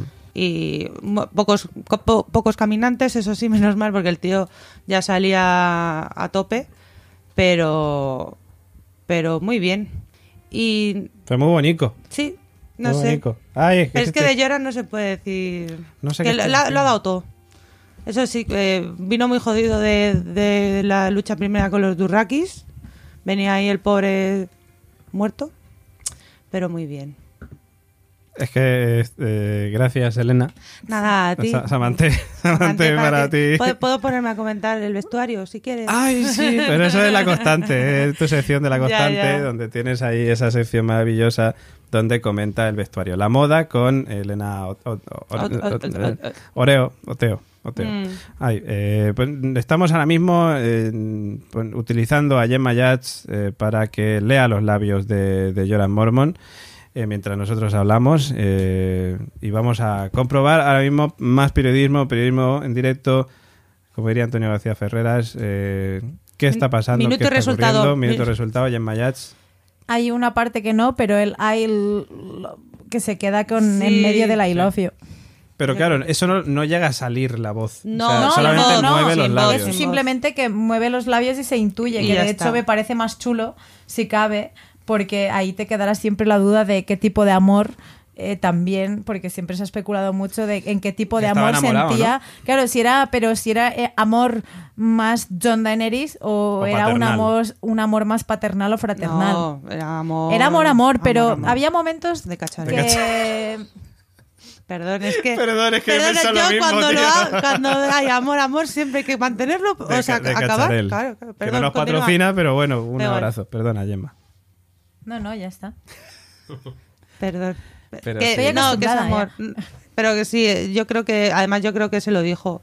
Que él estaba enamorado y la otra, venga, tonto, que no. si yo también te quiero, le dio el Sí, abracito del koala y... Pero podemos ser amigos. ¿no? Le dijo una cosa así. Yo me he tirado John, ¿y tú qué has ¿Y tú hecho? qué has hecho? Eh, a mí me cura la Soria Gris. Bueno, ¿quién más? Venga, A ver. vamos con más cosas, que luego digo que íbamos a hacer el podcast más corto, imposible. Venga, Tyrion y Sansa, que los teníamos en las criptas, el pobre Tyrion que, que- que estaba diciendo, joder, es que, que estoy aquí, me estoy cabreando, que quiero estar fuera, quiero mm, ayudar a la gente.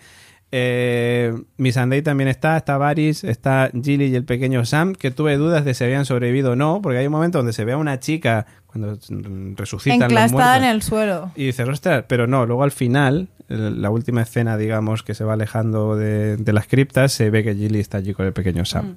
Me parece bien. Eh, el momento Tyrion Sansa. ¿Hay rollito o no hay rollito? Porque ahí, Yo había leído por ahí que- si te acercas al micro, señor Áculo, Había leído que el pequeño Sam sí porque lo cogió alguien, pero que no era Gilly. Que Gilly se había muerto. Gilly sale en la última Bueno, escena. entonces ya está. Eh, no hay rollito. Para mí, yo creo que eh, es un momento de remember.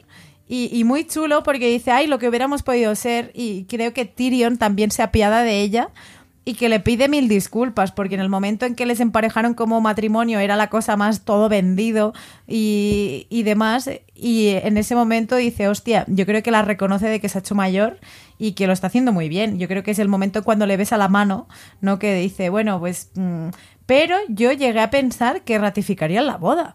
Dije, me cago en la hostia Sí, sí, yo vi ahí que, una cosa. eh, que estos dos, saliendo de aquí, si sale la cosa bien, se alían para rectificar la boda, que es un poco cuando, eh, cuando dicen, no, ¿qué haríamos sin la reina? Y, la- y cuan- es cuando Missandei le hace el mi, mi, mi, de no, porque la reina de los dragones. Pero claro, yo creo que Tyrion, mm, que a lo mejor le estoy atribuyendo una inteligencia descomunal que al tío ni al guionista se le ha pasado por la cabeza. Pero yo pensé, joder, Tyrion es muy consciente de lo que acaba aquí, es decir, vale, vamos a derrotar a los caminantes, pero nos queda otra nueva guerra, que es la de... La mía. La mía. Y entonces, eh, sé que el norte, mm, que, que mi hermana va a ir en contra de ellos, va a ir en contra de, de Daenerys, o sea, como de... Pero si la boda se ratificara, la de Tyrion con ellos, mm, Sansa, claro. Sansa ya está con su estrategia. Están con una estrategia. Yo creo que. eh, No sé, Sansa, Y la Sansa es más lista de lo que. No, es muy lista. Y, y ahí me hace pensar la conversación de Bran con, con Tyrion. Con Tyrion, sí. También me hace pensar que vaya por ahí el, el- el tiro. Que sea como de. Es que tú eres como el vínculo entre todos, como que. No sé, no sé por qué me da que, que el comportamiento de Tyrion hacia con Sansa es después de la conversación que ha tenido con Bran, como que algo le ha dicho de que el futuro puede depender de su reacción y de lo que Pero haga tú él. fíjate que llega a mencionar Sansa incluso. eh, así cuando se estaba mirando, es que lo nuestro no, no hubiera funcionó. funci- No. no, o no hubiera, No hubiera funci- funcionado. No hubiera funcionado. O sea, como dándole. Y, y yo cuando hubo esa escena que se- con esa miradita, esa ahí. Cuando digo, se leche, que se me cuchillo. ha dado un beso aquí. No, de- Pero de la misma manera que cuando con Theon en el anterior decíamos, mierda que nos meten el rollito de Theon con Sansa, y es como, vale, ¿no? Pero aquí yo creo que hay un rollito más chulo, o sea, más estratégico y... Yo- Yo, yo- creo que es por eso, por estrategia de, de Sansa. ¿eh? Yo, yo lo que yo no vi nada de eso. Yo lo que vi fue vamos a morir y Sansa pensando he tenido la muerte muy cerca. Pues mira qué mejor que contigo que ya ha sido el que me ha- el que mejor me ha cuidado de todos mis maridos entre comillas. Y bueno, por lo menos si morimos morimos una pelea, una batalla justa. Bueno, no justa no, pero lo que es. Sí. Y si es a tu lado, o sea, no a tu lado en plan pareja, sino Sí, sí, vamos, que, estoy- o sea, se que tengo, tengo al Baris pues, al lado y digo, pues mira, no. Ya. ¿Sabes? Pues Sí, sí. Tú, a, tu- a- tú a mi lado no. Pero con él es como, pues, como que hay un sentimiento de, si morimos, pues mira, Yo de todas maneras... buena, buena muerte rodeada de... Yo pensé cuando sacaron el Vidragón, no sé por qué, que se iban a suicidar. Ay, como los amantes.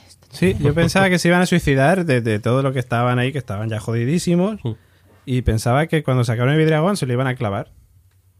No sé por qué. Se No sé, medio- No, bueno, no sé, en, en Reyes de la Noche. ¿no? en Reyes de la Noche. Nico Frasquete, ¿estás mirando teorías todavía? Yo- o, yo- el, o el marca? Yo, yo es que ya creo que esto ya no, el Juego de Tronos no da para tanto, ¿eh? No, bueno, Dos da- horas y media si eso de decía yo, que, que- que no iba a dar para tanto y mira, tanto, ¿eh? dos horas y siete minutos llevamos ahora mismo. Eh, ya queda muy poquito. Lo que quería decir de esta, del tema de Sansa en las criptas es que a mí me recordó mucho ese momento en el que en la batalla de Aguas Negras tienen que irse todos a refugiarse, ¿no? Cuando me refiero a todos, me refiero a Sansa, a Cersei y tal. Y yo pensaba que Sansa iba a ser como todo lo contrario de lo que fue Cersei en ese capítulo, en el que ella pasaba de todo el mundo y estaba con su vino y con Ilyn Payne ahí preparada por si tenía que matarlas. Yo pensaba que ella iba a estar como ahí, como apoyando a su pueblo, apoyando a la gente que estaba ahí, dando un discurso o algo así. Nada. Pero bueno, en fin. No es malo, pero bueno, yo me esperaba eso. Venga, vamos que ya estamos terminando. Bran y Bueno. y su sacrificio. Un ¿vale? momento, eh, no sé si antes lo hemos dicho, pero ¿qué os han parecido eh, la, resuci- la resucitación Ah, sí, sí, sí, de las criptas y los muertos? La resucitación. A mí me pareció absurdo y de hecho no creía en esta teoría para nada, porque me parecía casi, casi ridícula, diría yo. Lo comentamos aquí, me parece. Sí. No la veía que por ningún no lado. sonó a chiste. Sí, y, y es cierto que tan- bueno, no ha quedado tan mal como pensaba que podría haber quedado. Pero, Pero, yo- totalmente innecesario. decir, yo no lo hubiera de- hecho. A lo mejor pues era necesario para esto que decís vosotros, del tema de Sí. Tyrion y Sansa, para acercarles, digamos, a ellos un poco más. Claro, yo, yo a mí no me molestó, a mí me gustó. Yo lo- inclu- a ver, no, no una genialidad, pero dije, hostia, si están, y están todo el, di- el rato, vete a la cripta, vete a la cripta, que luego no fue tanto como podía, pero dices, coño, cuando ya eleva las manos y, y están todos ahí, digo, hostia, la cripta, y empiezan a levantarse ahí, fue un sustito. A mí me gustó el pequeño detalle ese, pero sin más también. Sin más. ¿Nico? Yo, pues, me, me pareció interesante el momento en el que se abren Está las viendo el puente viejo. viendo el puente viejo está No, es que, es que no sé qué decir de la, del momento del muerte. momento pues, me, me- me encanta, me encantó, me pareció maravilloso. ¿Te gustó eso, en Eh, serio? Sí, sí, me pareció. Yo creo No que sabe sí. ni de qué está hablando. Sí, sé que sí. claro, sé que sé de qué estás hablando. Me pareció que si el, el rey de la noche levanta a los muertos que hay alrededor, pues claro, la muerte. Que es lógico también que- la- lo que me levanta es la muerte. La muerte es igual en todos sitios. Es decir, yo, sinceramente, y de hecho es un buen giro. Porque donde creían los personajes que se iban a sentir seguros, es de ahí donde se les espera la muerte. Se sentaron junto a la muerte sin saberlo. Me parece que es bastante, bastante poético, bastante bonito. Está me guay. parece guay. Pues mira, pues sí. Lo- y menos mal que no salió la cabeza de Ned Stark por ahí moviéndose, abriendo la boca así solo Sí, para no, no. intentar, porque eso sí que hubiera sido ya feo. en Eh, serio, la tata esa. La tata, la vieja tata, yo qué sé, no sé. Pero bueno, venga, como hablábamos, Theon y su sacrificio, Theon muy bien en este capítulo, ya terminando de redimirse ya del todo, muy bien. Lady Castar, que estaba con él y luego desapareció, entendemos que a lo mejor también estaba en las criptas, o no tengo ni idea qué pasa con Lady Castar, tampoco nos interesa mucho, la verdad. A ver, lo de, dicho. lo de Theon, básicamente, que Bran le dice, bueno, esta es tu casa, eh, y que mejor, en ese cuando le dice, esta es tu casa, es como de, vale, vas a morir en casa. Y, y me jode, porque yo le dejaba vivo, como había resistido siendo tan gil como Sí, ha sido que hasta ahora. después de todo lo que haya pasado, ¿no? Claro, si ha llegado hasta aquí vivo, que yo, yo le hacía ya que estabas hasta el final, pero no. mm, la defensa él, pues mm, tira flechas, tira flechas, tira flechas, hasta que llega a ZZ Top. Eh, interesante, pero sin más. Sí, a ver, pues tenía que morir como pues des- pues como tenía que morir defendiendo a alguien que se supone que había matado. Pues ya está. Tampoco. Sí, Además bien. había desinflado mucho el aunque había salvado a su hermana y tal, había intentado ser lo que fuera, pero el personaje ya yo creo que ya había hecho Cerraba el círculo, Sí. ¿no? Un poco. y- De todas maneras, era el momento ese en el que Tyrion, o sea, Theon va por el Rey de la Noche con, Con la lanza la que ya arco. Ya. dice, mira, está claro aquí. o sea, Además contra el rey de la noche, ¿sabes? Sí. Que es como, venga, hasta luego. era un Yo creo que, yo creo que Bran le dice, tú, sí, vente, vente, Theon, vente, que me la voy a cobrar esta. Vente, vente, vente. Yo de todas maneras pienso, pues, un poco como antes con el tema de los dos Rakis, que vale, que tiene tu- su sentido, pero que pienso también de podrías haberlo esperado. Por lo menos, que vas tú ahí a lo loco. Bueno, en fin. Bueno, él, eh, yo creo que fue un poco también, voy a morir, así que bueno, voy a intentar hacer algo Sí, sí. Y bueno, y Bran, ese momento, mi planeta me necesita. Lo estaba esperando este momento, ¿no? Claro, hablar de Bran. estaba esperando este momento para hablar de Bran. Yo estaba mm, expectante con Bran de, hostia, va a controlar un dragón o va a hacer alguna historia, va a haber ahí un choque mental. No, controlar los cuervos. Ya, pero tío, o los sea, cuervos que se van a hacer en la putadilla el rey de la noche. Ay, los cuervos por Pero ahí volando. ¿sí- ¿Hicieron algo al rey de la noche? Eh, es bueno, que yo perdí a los cuervos. Verlos, verlo, ver al rey de la Sí, noche. Pues fíjate que mal lo vi porque yo pensaba que, digo, bueno, el Bran este habrá mandado a los cuervos a algún lado para decir, oye, que esto ya está acabado. que esto lo vamos a acabar y ya podéis volver. Yo que no, o sea, no sé, pero que no sabía que habían medio atacado. A ver, esa, ha sido su Se lucha, ¿no? acercaron al Rey de la Noche. O sea, esa ha sido su lucha, ¿no? Yo- Coger cuervos. Yo tengo la teoría de que ha estado prácticamente toda la batalla con los ojos así. Sí, Y, y es que para cinco cuervos, ¿sabes? Que... yo tengo la teoría de que algo ha hecho, que no se ha visto, algo. pero algo ha hecho. No sé el qué, pero algo ha hecho. O sea, de hecho, hay por ahí, me voy a adelantar a la sección de noticias, así también vamos, vamos quitándonos cosas para no alargarnos más tiempo. Había una teoría que estaba circulando que decía, Bran ha mandado a sus cuervos para ver por todos lados la batalla y poder registrarlo, digamos, en su registro de la humanidad, de cosas importantes. Claro, la batalla es algo importante, pues vamos a Su registrarlo. cápsula del tiempo. Claro, ha mandado a los, a los paparazzi a ver, a que echen foticos por ahí para sus recuerdos. A ver, como poder puede ser, pero me parecería decepcionante. Y, en fin, yo lo que espero es que algo haya pasado en ese momento en el que Bran tenía los ojos así, porque es cierto que más allá de mandar los cuervos, puede ser que él haya viajado en el tiempo también, Ah, en ese, en ese momento. también. Espero que nos lo expliquen y que no sea solamente lo de los cuervos. Es que... Es que si no sería decepcionante. O sea, O sea, estás sentado ahí y con tu cara de todo el rato ahí quieto. En vez, de esa- eh, en vez del constructor, el, el tranquilo, El ¿sabes? tranquilo. Ahí con su...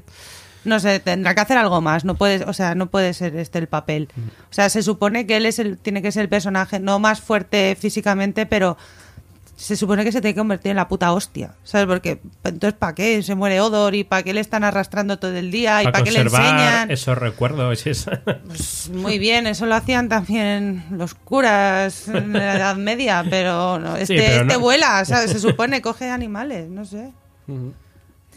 Yo, antes de, de que procedamos a las noticias y demás, eh, mm, después de habernos metido en teorías de según lo que sabemos y lo que no sabemos, te quiero preguntar una cosa, Nico. ¿Crees que están siguiendo, o sea, yo no tengo mucha idea de cómo crear personajes, ni series, ni nada, pero ¿crees que están siguiendo algún tipo de norma a nivel personajes que te pueda llegar a decir, que, que tú me puedas llegar a decir, pues mira, este personaje em, será súper lineal y no hará nada, o a este, o sea, de, según la construcción, o no? Pero te refieres a los últimos capítulos que restan. Sí. O sea, en función de, de lo que has ido viendo, de yo qué sé, me lo invento. eh, Pepito, según lo que le ha ido pasando hasta ahora, eh, está diseñado de una manera que te pueda llegar a hacer pensar que va a morir o no. O... Claro, es lo que hablábamos el otro día con, con la- a lo que nos enfrentábamos en esta batalla. Hay personajes que parecían o, o que han cerrado su arco eh, dramático. Hablábamos de, de Brienne, hablábamos de- incluso de Jamie, es decir, unos, unos personajes que están cerca de cumplir su objetivo. Ahora tenemos una serie de personajes que todavía les queda desarrollo, por ejemplo, estas incógnitas que se han quedado abiertas, que es los que van a tomar más protagonismo en estos tres últimos capítulos que restan de la temporada.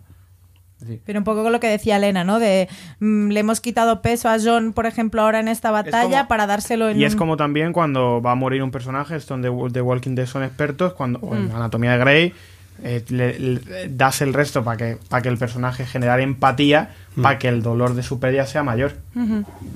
Eso es, eso es una regla. mm, Y, y a, a colación de esto, ¿tú has sentido empatía con las muertes de este capítulo? Porque es cierto que yo, excepto... ninguna. Eh, Nani con los dragones Bueno, con- estaba sí. ahí muy nerviosa. Con Llora.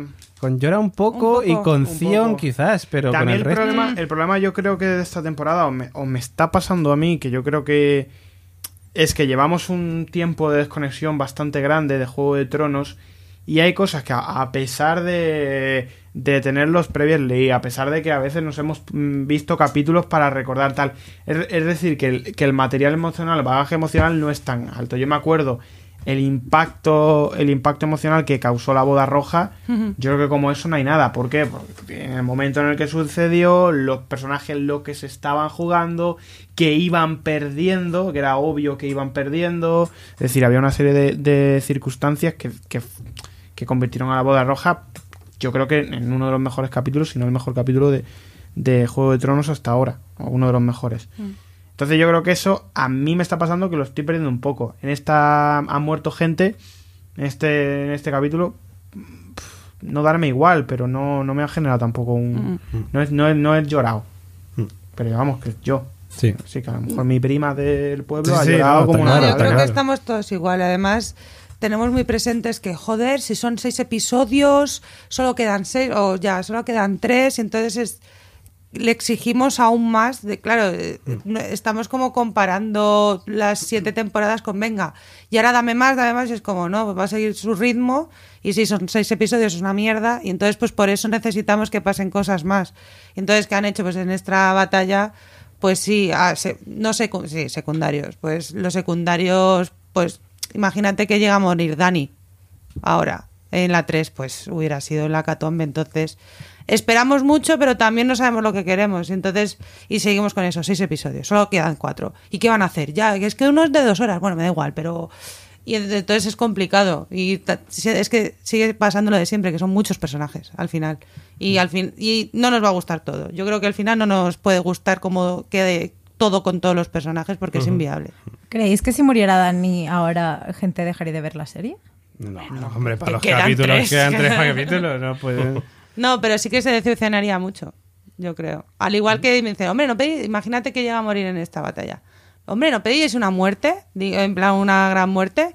Hombre, pero Dani no. Entonces, para ti, ¿qué es una gran muerte? Mm, pues yo qué sé, claro. Tyron, no, hombre, tampoco. Entonces, ¿quién es? ¿Quién quieres que muera en el episodio 3 que no muera en el episodio 6? Entonces está ahí. Joder, qué profundo nos hemos puesto, ¿eh? No, pero está muy guay, me Son gusta mucho, me gusta mucho. Vamos terminando y ya nos acercamos ya a las noticias y ahora en las noticias, por cierto, avisaremos antes, pero habrá spoilers mm, simplemente para contaros el destino, si siguen vivos o no, Fantasma y mm, Reigal. Radio Invernalia.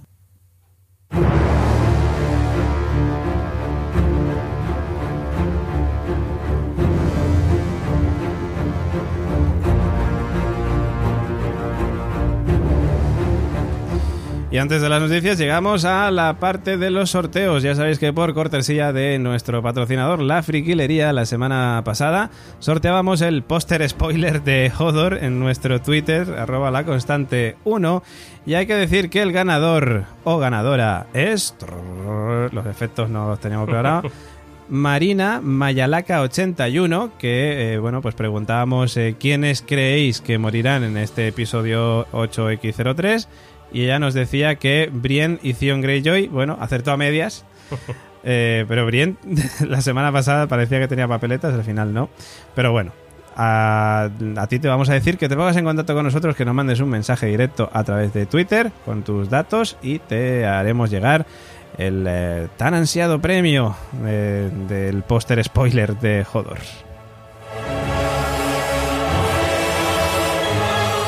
Y esta semana nuevo sorteo. Para ellos vamos a mandar directos otra vez a Twitter. Allí tenéis que buscar entre nuestras publicaciones a los emblemas de las casas más importantes de Poniente y seguir las instrucciones para llevaros, ojo, un paraguas chulísimo de Juego de Tronos, que como está la primavera con el tema de las lluvias, que hace buen tiempo, que hace malo, yo creo que os va a venir muy bien. Cortesía, como ya sabéis, de la friquilería, los que tienen un montón de productos de Juego de Tronos. De hecho, tienen ya mm, casi 400 y subiendo. Y incluso también tienen esa hidromiel, la mejor del mercado, Valhalla. Así que ahora ya sí, venga, vamos con las noticias.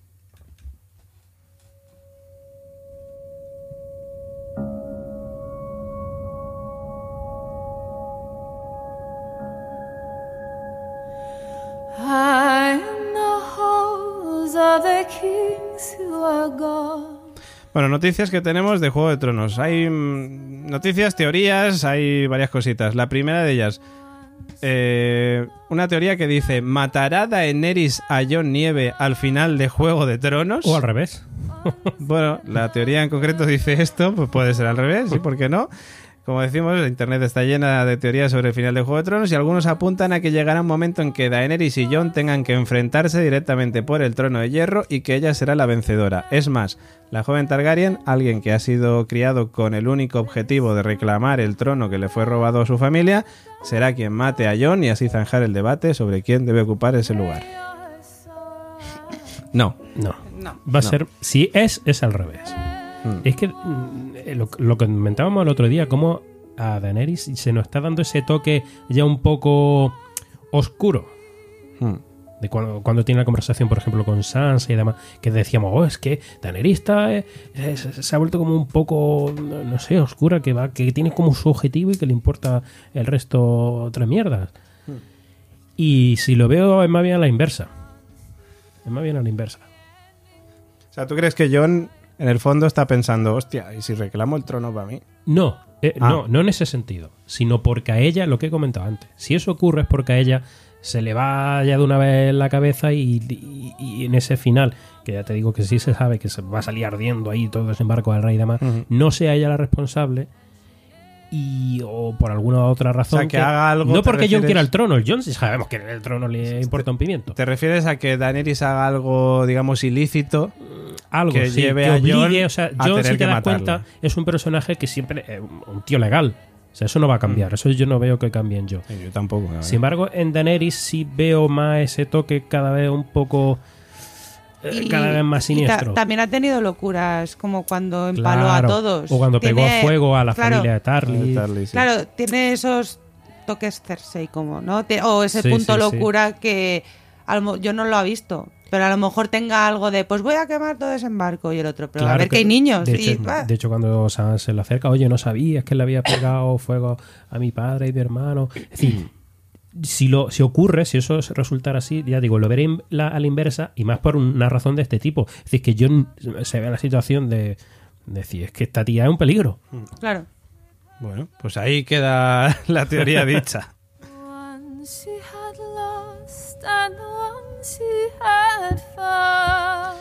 Bueno, Benioff y Weiss han hablado sobre Aria. Dicen, creo que va a hacer ahora tres años eh, desde que sabían que eh, iba a ser Aria la encargada de asestar ese golpe final al Rey de la Noche, ha dicho Benioff. Ella parecía la mejor candidata teniendo en cuenta que no pensábamos así en ese momento. Eh, ¿Cuándo? ¿Cuándo? Hace tres años. O sea, 2016. el- esto de, de los ojos y demás, eso en que...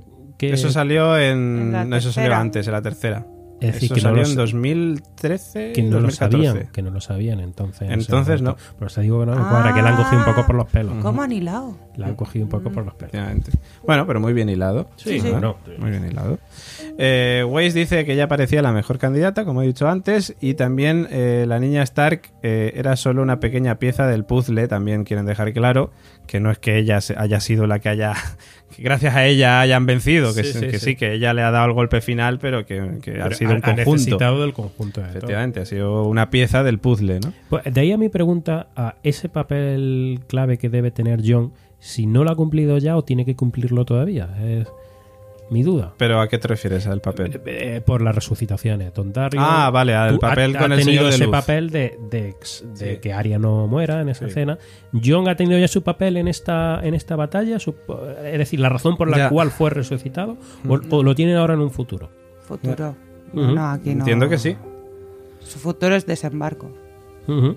Entiendo que sí. No lo sé. Bueno, De todas No, maneras, ¿te imaginas que luego no tiene nada tampoco y como, joder, pobre John. De todas maneras, Melisandre, ella dijo, yo cumplí con mi futuro, mi planeta me necesita, Sí, ¿no? ya- y, eh, o sea, ella por, ha hecho ya todo lo que tenía que hacer. y se murió y ya está. Que por cierto no lo he comentado. Lo del La- la colgante. mu- La, de la música. Ah, O hombre, sea, yo hice verdad, un tema verdad. hace más de un año. Melisandre sacrifice herself. Ah, exactamente, que lo lo dijiste el otro día mal. O sea, puesto. se sacrifica a sí misma. Sí. Por lo menos algo he acertado. Sí, sí, sí. Y lo más gracioso es que este tema, eh, cualquiera se lo puede bajar de mi SoundCloud, Mm. si lo sincroniza con la escena, sincroniza simplemente que lo pone desde, la, desde que sale Melisandre por la puerta hasta el final. O sea, que con esa escena coincide bastante bien con la escena. A mí me Se resulta lo, muy vamos, curioso. se lo vamos a enviar a los Patreons. Sí, a los Patreons se lo pondremos para que lo vean. Por supuesto, pero pega un montón. Bueno, en este tema todavía la razón última, sin embargo, para elegir a, a Aria respondía a la necesidad de sorprender, también dicen. Sí, Dicen- lo que te he dicho. Dicen, esperábamos poder evitar lo previsible, John siempre había sido Por- el héroe. Por eso, David, te he dicho que es que ya me he dado cuenta que están haciendo eso. Hmm. Que ahora, lo que la gente se espera, él van a hacer lo contrario. Hace lo contrario, sí. Dicen que eso, que, que él ya había sido el héroe, el salvador, que, pero que no les parecía justo que fuera él eh, en ese momento el que tuviera que acabar con él. Porque toda la gente se esperaba eso. Mm. Dicen, sabíamos que tenía que ser acero valirio y junto a un arciano, como cuando los niños del bosque pusieron el vidriagón para crear al rey de la noche Sí, y así digamos que Fue creado a- al lado de un, un arciano. un arciano y ahí tiene su fin también. Todo muy bien. Sí, sí, sí, sí. La verdad que muy, muy chulo, muy chulo. Eh, datos que circulan por internet sobre este capítulo. 11 semanas de grabación, más de 750 personas en escena, 15 millones de dólares de presupuesto, el episodio más largo de Juego de Tronos, aunque no llegó a los 82 minutos como nos habían dicho, eh, la secuencia de batalla más larga de la historia de televisión. Ujú. Toma ya. Es que desde el principio de batalla hasta sí. prácticamente. Flipante. Y bueno, y ahora va, atención, si no habéis visto el avance del siguiente episodio, simplemente mm, haceros el spoiler. Si no lo veis, pasad un minuto hacia adelante. Mm, Un minuto solamente. Pero podemos confirmar que Fantasma, no, sí, Fantasma y Reigal siguen vivos. ¿Vale? Porque se han visto en el avance del siguiente capítulo. Así que tranquilos los que estabais ahí pendientes de Fantasma y Reigal, Nani. siguen vivos. Nani, por ejemplo, no, y a mí también lo de Fantasma y Reigal, joder, digo, ostras, ¿qué pasa con estos dos? Pero sí, siguen vivos, tranquilos. Bueno, y ahora pues eh, solamente nos quedan dos cosas. Por un lado, Gemmayats, vamos a recordar a nuestros queridos amigos y oyentes cómo ponerse en contacto con Radio Invernalia. Es muy sencillo y como siempre nos podéis encontrar en redes sociales, arroba la constante 1, en Twitter, en Facebook, en Instagram y también, bueno, nos podéis mandar mm, teorías, información o pedir también el teléfono de contacto del señor Oráculo en info arroba laconstante.com que lo que queréis es mm, estar presentes en el programa mediante el comenta y participa, pues no lo dudéis. Laconstante.com, nuestra página web, donde en series regulares como es Juego de Tronos, tenéis el enlace directo muy poco después de que se emita el episodio. Si no, si lo que queréis son noticias también, tops, mm, todo lo que queráis está en la página web, además de nuestro querido botón naranja, patreon.com barra la constante. Ese botón naranja maravilloso en el que cada vez pinchan más amigos de la factoría La Constante y de Radio Invernalia en este caso también, en el que ya sabéis que vais a tener contenido exclusivo solamente para vosotros a cambio de vuestro apoyo, de vuestro mecenazgo, convirtiéndoos en accionistas de este emporio que estamos creando con La Constante. Y tenemos que darle, por cierto, la bienvenida a nuevos Patreons que se han sumido, bueno, se han unido a esta... a Sumido. no, se han unido a esta gran familia de las series, esta gran familia del podcasting. Bueno, ya saludamos antes a Alan Blois, que ya lo hicimos la semana pasada. Le damos la bienvenida esta semana a Tortuga Posapocalíptica, nuestra amiga Tortuga Posapocalíptica, que nos encanta el nick, que nos deja siempre en los comentarios y participa. Y también a Wainoki, que también se ha unido a la gran familia de las series. Eh, dicho esto, pues eh, vamos a ir con los comentarios. Lo que vamos a hacer hoy, hay muchísimos, pero muchísimos comentarios en el comentario participa. Posiblemente es el día que más comentarios recibimos. Es imposible que leamos todos, creo que lo entenderéis, porque si no, llevamos dos horas y media de podcast ahora mismo, haríamos 300 horas y yo creo que os cansaremos. Entonces vamos a, a- a leer unos cuantos, si os parece, ¿vale? Somos cinco personas, yo creo que podemos leer cinco, ¿os parece bien? Uno cada uno de nosotros. Sí. Eh, Nico, ¿los tienes abiertos por ahí? ¿Sí? Bien, perfecto. Así, señor Oráculo, ¿también los abres usted por, Eh, por su ¿en lado? No, no, en, la, en Comenta y Participa. Ah, en la eh, web, laconstante.com. Pues, eh, si os parece, vamos a empezar con el eh, primero de los comentarios que nos llegan, que en concreto es de eh, Ángel. Voy a leer este en principio por ser el primero, también te digo, Eh, pero tenemos muchos más, como digo. Ángel dice, muy buen capítulo, me sorprendió todos los personajes principales que sobrevivieron en la batalla de Invernalia, pero me gustó mucho, me encantó que quien mató al Rey de la Noche termine siendo Arya y no Jon. Fue algo impensado y me gustó. Ahora quiero ver cómo se organizan para ataca- atacar a Cersei, ya que quedó diezmado el ejército. Quiero ver a Jamie, a ver qué hace, si se queda con los del bando de Invernalia o si se vuelve con su amada Cersei. Y bueno, pues también nos deja muchos saludos. Así que saludos también para ti, querido amigo Ángel. Eh, Tortuga postapocalíptica. Mm, está Además de la bienvenida, te leemos el comentario. Dice, pones en situación. 5.30 ella, o sea, madrugada. Yo en el sofá con mi café, cruzada de piernas. Mi gatito con ganas de fiesta y juego. Gatito que sale huyendo pensando que me he vuelto loca hablando sola con la tele. ¡Qué subidón! En dos ocasiones he tenido que pausar para tomar aire. Defectos. Falta de luz y casi me quedo ciega. Y creo que poco más. Ya en los títulos de crédito veo el nombre de Melisandre. Hype por las nubes, aún más si cabe. El momento de Rakis con sus armas ardiendo y para lo que hacen. Todo el capítulo en tensión por Brienne y Jamie, esperando el momento de su muerte. Un hurra por Jorah, una Khaleesi y un John totalmente innecesarios. Un momento tierno entre Tyrion y Sansa. Ese Beric dando su vida por Arya. El sacrificio de Theon y ese final apoteósico por parte de Super Arya. Pocas muertes he visto y no me han dado pena. Cuando, parti ¿Cuándo partimos a desembarco del rey? Ostras, pues partimos yo creo que dentro de nada. Diría yo que no sé si el siguiente capítulo ya hará partida hacia Desembarco del Rey o no, pero bueno, vamos a ver. Eh, ¿El Lennart llegas a verlos? Sí. Sí, vale. Pues eh, a ver qué os cuenta Gonzalo Cuelliga. Sorpresa en Invernalia, sin más. Tanto que no, que no me acabo de creer que los caminantes hayan desaparecido. No sé si es que juegan con nosotros o si de verdad ya solo queda la guerra contra Cersei, pero desde luego no esperaba que fuera tan sencillo. Al final, con tres muertes medio relevantes, nada más han ganado. En cualquier caso, el capítulo como tal es maravilloso, de los mejores de la serie, pero me esperaba más pelea por parte del Rey de la Noche. Pues muy bien, Gonzalo Cuelliga, amigo Patreon también de, de este, de esta gran familia de las series. Eh, señor Oráculo, bueno, Nico, que, que lo tienes también aquí, Baltac, eh, nos ha dejado uf, un, un libro, nos ha escrito un libro, Baltac, ¿eh? nuestro amigo también Ponme música de tensión. de tensión. Dice Baltac. Dice, vamos con unas cuantas impresiones. El Capi comienza con un plano secuencia de un minuto y 20 segundos que se centra primero en Sam y luego en Tyrion, pasando por Lyanna, Ibram y Theon. Todo eso preparándose para la inminente batalla. Chulo el plano. La aparición de Melisandre mola, es bastante épico el momento, la verdad. Muy bien Davos y su intención de darle matarile, y ella al- al dejarle claro que no hace falta que se moleste. Interesante la mirada a Arya, se intuye que va a ser importante. La calidad de HBO, al menos en mi caso, muy pobre con tanta escena oscura. Cuando vuelan los, ladrogue- eh, los ladrones, los, dragones. los ladrones van a la oficina. Los ladrones para la oficina, sí. Una serie estupenda. Cuando vuelan los dragones, al contraste es nefasto. Tengo la boca como un, un ripio ya. Muy buena. Muy buena. no, que me muero, ¿eh? Muy buenas las interacciones entre Sansa y Cirion y el apunte de Cirion. De estar arriba veríamos algo que se nos escapa. Sí, como por ejemplo, no esconderse de Peña que revive muertos en una condena, condenada cripta. Joder, Cirion, con lo espabilado que eras y lo que te ha puesto. Lyanna mata gigantes, muere muerte epiquísima. Beric cumple con su propósito, salvar a Arya y ya puede morir definitivamente. Queda más claro todavía que Arya va a ser muy importante, sobre todo tras recordar la profecía de los ojos, recalcando los azules, del 3x06. Y la frase de Sirio Forel de ¿qué le decimos al dios de la muerte? Y que es el rey de la noche, bueno. más que la muerte personificada.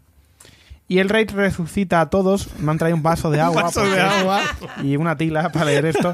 Y el rey, el rey resucita a todos los muertos. Ahí ya quedó completamente claro que o se cargaban al rey en ese capítulo o se terminaba la serie. Contra todo ese ejército de muertos era imposible.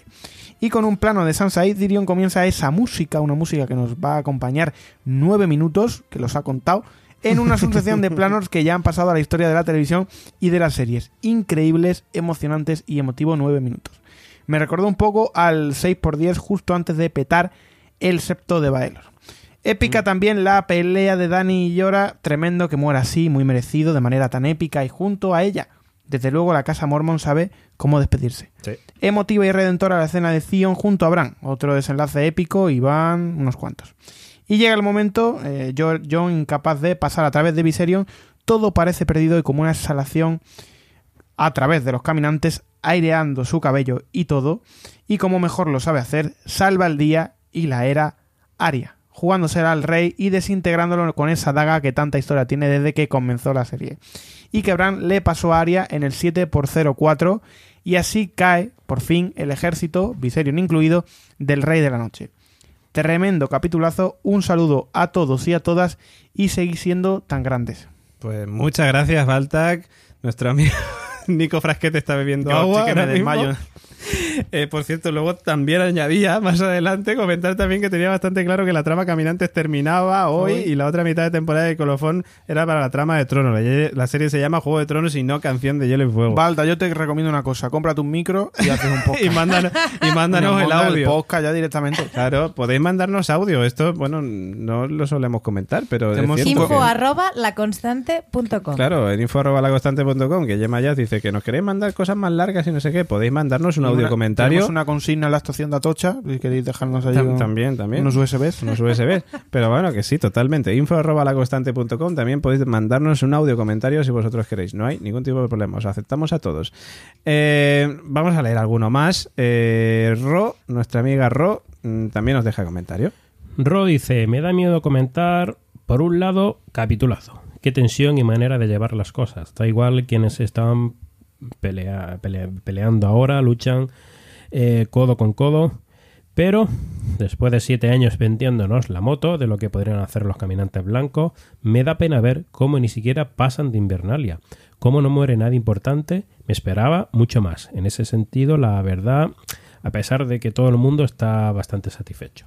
Un poco. Iba a decir un poco Nico, ¿no? Sí, Pero bueno. Sí, a ver, yo creo que es la polarización de la que hablábamos antes. ¿Te han Mm. gustado, no te ha gustado? Sí, eso está ahí. Pues esto es la vida. Sí, es la vida. Totalmente, totalmente. Bueno, alguno más vamos a leer, venga, que es que hay tantos que me sabe mal no, no poder leeros a todos, de verdad, pero es que sería interminable este podcast. Eh, Ángel Molano, Ángel Pito, dice, acabo de ver el Capi y de tan abrumado que he quedado, eh, me he quedado sin palabras. Eso sí, yo me pregunto por qué esperan a que lleguen los Walkins Bites hasta el eh, castillo y no han ido a su encuentro, aunque fuese con los dragones, para luego tenerlos despistados por las nubes, y nunca mejor dicho, o porque están mirando como bobos a que se consuma el fuego del foso y no tienen preparado nada en los muros para arrojarles encima. Eso es de primero de guerra medieval. No sé si a ese tipo de trepadores les haría de algo los eh, calderos de aceite hirviendo o cosas de esas, pero están ahí a verlas venir. Tienes razón. ¿eh? Luego está el Tyrion en la cripta con la pose de yo antes molaba y Sansa reconociendo que siempre ha sido una niñata sin más. Yo ya pensaba que la cosa iba a continuar para la semana que viene y de repente aparece Arya en plan rambita. No me extraña que el Rey de la Noche vaya tan lento y no se diese cuenta de su presencia con lo frágil que era el pobre. ¿Habrá usado Arya sus capacidades extras de cambiajetas para pasar desa- desapercibida hasta llegar a su hermano o la habrá ayudado Melisandre? Que por cierto, cuando dice que no hace falta que la condenen a muerte porque no piensa salir mm, eh, con vida de esta, no sé si sabía ya que se quitaría el collar o esperaba a que la mataran en la batalla. Ahora a ver qué hace Cersei con la compañía dorada ya que apenas va a tener oposición. Pues muchas gracias Ángel Pito también, yo voy a también beber agua. No ha sido tan largo como el de Nico, pero, pero... Pero- sí, pero, pero bueno, estamos por ahí. Eh, Elena, ¿qué nos dice Cristina Albalá? Que además, Cristina, muchas gracias por un comentario muy cortito. Gracias. Capitulazo, batalla épica y un final que me ha encantado. Hoy corto que ya tenéis bastante que leer. Saludos constantes. Gracias, Gracias, Cristina. gracias. Gracias, Cristina Albalá. Eh, Gemma Yats Bruno nos deja también mensajes por aquí. Buah, no he visto nada en la media hora primera de capítulo, pero ha volado. Esos son zombies y no los de The Walking Dead. El capítulo muy bien y una tensión increíble con momentazo que ya habréis hablado. Eh, uy, ay, muy bien Arya sobre la bocina. Honores a Bruce Wayne y Theon y a Theon mis respetos. Ah, y John Nieve, cagón. Deseando que sepan quién les salvó. Mi nota un 9,43. Cuando digo que no he visto nada, que es que estaba muy oscuro todo. Quizás en Movistar no, pero en la app de HBO no se apreciaba nada. Solo eso. Saludos. Movistar sí. Movistar. Movistar, Movistar también se veía muy oscuro. Muy oscuro. Sí, sí, no, no, que el capítulo estaba muy oscuro. Pues señor Oráculo, vamos a terminar con eh, el comentario de nuestra querida amiga María A. Ah, Uy, Ups, se nos mira, caen que las cosas por aquí. A ver. de- Foco, se ha que- caído. Se ha caído el foco, Se ha caído se ha caído el otro foco. Me voy a caer yo Del cansancio. del cansancio ya. Vamos a ver, María. Tres horas. Oráculo, lo tiene usted aquí delante. Es que por favor, lo me leo gusta yo, más ¿eh? mi móvil. Si lo tengo aquí ya hace una hora. Dice, a Melisandre se le ha acabado la batería del collar y se ha convertido en polvo, no sin antes ser una jefaza durante todo el episodio. No solo ha motivado a Arya para matar al Rey de la Noche y ha ayudado al ejército cuando más lo necesitaba, también ha encendido las llamas para, para que veamos algo después. Dejad ya de Que reír. nos reímos porque como me gusta más el móvil lo tiene ahí delante. Venga, dale cañita. Este tío, como mañana no Venga. madruga, Dice, también ha encendido las llamas para que veamos algo después de, de 27 minutos con todos los espectadores subiendo el brillo y achinando, y achinando los ojos. Si es, que, si es que no nos la merecemos. La muerte de Liana Mormon me ha dado mucha más pena que la de Jorah Mormon, el cual murió tal y como vivió, siendo un pagafantas. La inutilidad de John en este episodio solo eh, es superada por la de Bran, que ve llegar la movida y se va de paseo con los cuervos. Sí. Mención especial a Tyrion, que va de genio y no, y no paró. No, se se paró a pensar que en una cripta no es el mejor sitio para protegerse contra el ejército capaz de levantar a los muertos. No creo que la trama de los caminantes blancos se acabe aquí, y, so- y solo que Cersei. Nos la van a volver a colar por alguna parte. Guardad mis, mis palabras. aquí Un están saludo. guardadas en Sí, laconstante.com, sí, sí, sí. guardadas. Totalmente, y además, de bueno, acuerdo, sí. yo también lo he dicho. ¿Y Hemos puesto, se- hemos puesto la música Oye, antes. oye, ¿cómo será eso? ¿Eso, sí, eso sí. cómo será? O sea, explícame? David. Dame una argumentación, no lo sueltes hacemos, sin más. hacemos un podcast de tres horas más Hacemos- y, y- Ahora, y debatiendo sobre Ah, pues para la siguiente. Dar el teléfono ahí a la gente, que lo llame esta noche y se ponga a hablar con él. El celular. De todas maneras, te digo una cosa. Yo creo que en el siguiente capítulo eso todavía no se va a ver. No. Tiene El que ser sorpresa. el. Eh, sea, en el siguiente- eh, eso, eso de que se ve al final, ¿no? De los cuervos volando, viendo todo, Sí. todo, todo poniente y al final se ve algo extraño, ¿no? Sí. Yo, pues mira, no descartaría eso, ¿eh? Sí, sí, sí, sí. sí. Cuando llega al muro ya por Sí. allí un poco más lejos. Sí, sí, sí, sí. Pues, pues no lo descarto, ¿eh? Y además en el último capítulo. De esto que ya nadie se lo espera, lo- que piensa, lo- esto lo- ya ha terminado. El, Rey de la Noche a lo mejor tenía un principito, a lo mejor ese niño. Principito de la noche. Ahora el pri- niño sí, Ese ¿eh? niño que vimos, en- yo no recuerdo ya qué temporada, que le acercaba así la uñilla Sí. y se le ponen los ojillos Pero sí, azules. Lo he Lo comentado. ha comentado Sí, sí, Elena sí. antes. Ah, vale, vale. Claro, sí, sí. Sí, sí. Lo ha comentado. Sí, sí. Que a lo mejor no, pero. A lo mejor Y es no, el pero- principito de la noche. Sí, efectivamente. Está ahí jugando con sus muñecos, sus cosas. Con su rosa. En fin, pues Los muñecos de nieve. hablaremos de ello posiblemente, no sé si la semana que viene o en la otra, o quizás ya en la siguiente, que será O el no último capítulo, no, o a lo, no mo- hablamos, a lo mejor hablamos no. en otro podcast, otra serie, vete tú a saber la, la de vueltas que da la vida. Efectivamente, a lo mejor ni siquiera tenemos que hablar de ello.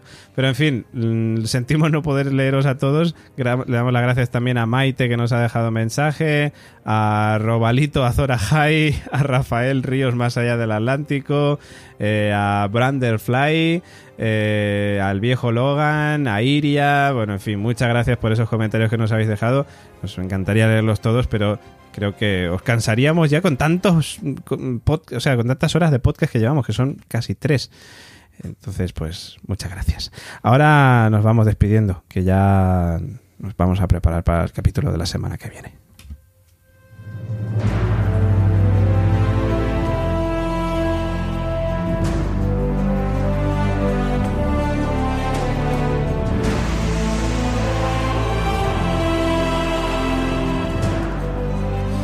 Y llegamos al final de este capítulo. eh, ya hemos comentado esta batalla maravillosa que hemos dicho. Bueno, yo creo que pues hay pocas cosas por comentar. Casi tres horas de podcast.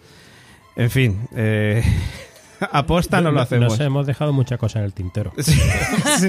No, pues, sí. pues mira, pues sí, la verdad que sí. O sea, es que esto podría ser un podcast interminable, pero bueno, va a durar más épocas que la serie. En fin, nos despedimos hasta la semana que viene. En primer lugar, le damos las muchísimas gracias a nuestra amiga Elena. O- O- Elena, Oteo. Gracias a vosotros, me lo pasa muy bien. Y Samante para todos. Samante para ti también y para toda tu familia. Eh, que se lo se haré llegar, se lo haré llegar mentalmente. que se O derrame un dragón. sobre O un ella. cuervo. Un ¿Qué cuervo, te dice? un cuervo, ¿qué te Por el dice? cuervo lo ¿Qué mando. Chao, Elena. Chao. Chao. También nos despedimos de Nico Frasqueda hasta la semana que viene, caballero. Hasta la semana que viene y aquí a comentar. Esto se ha hecho cortito, cortito.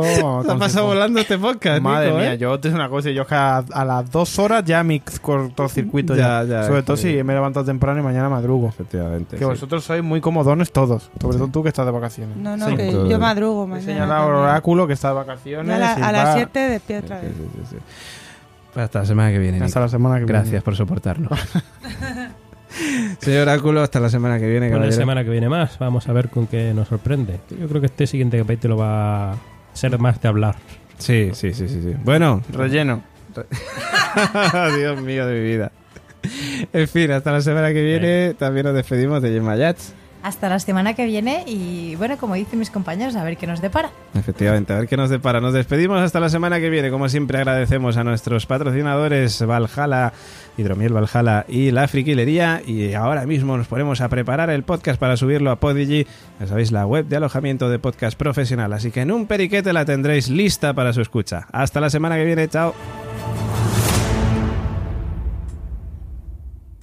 Escucha este podcast gracias a Podigy, tu empresa de alojamiento de podcast profesional.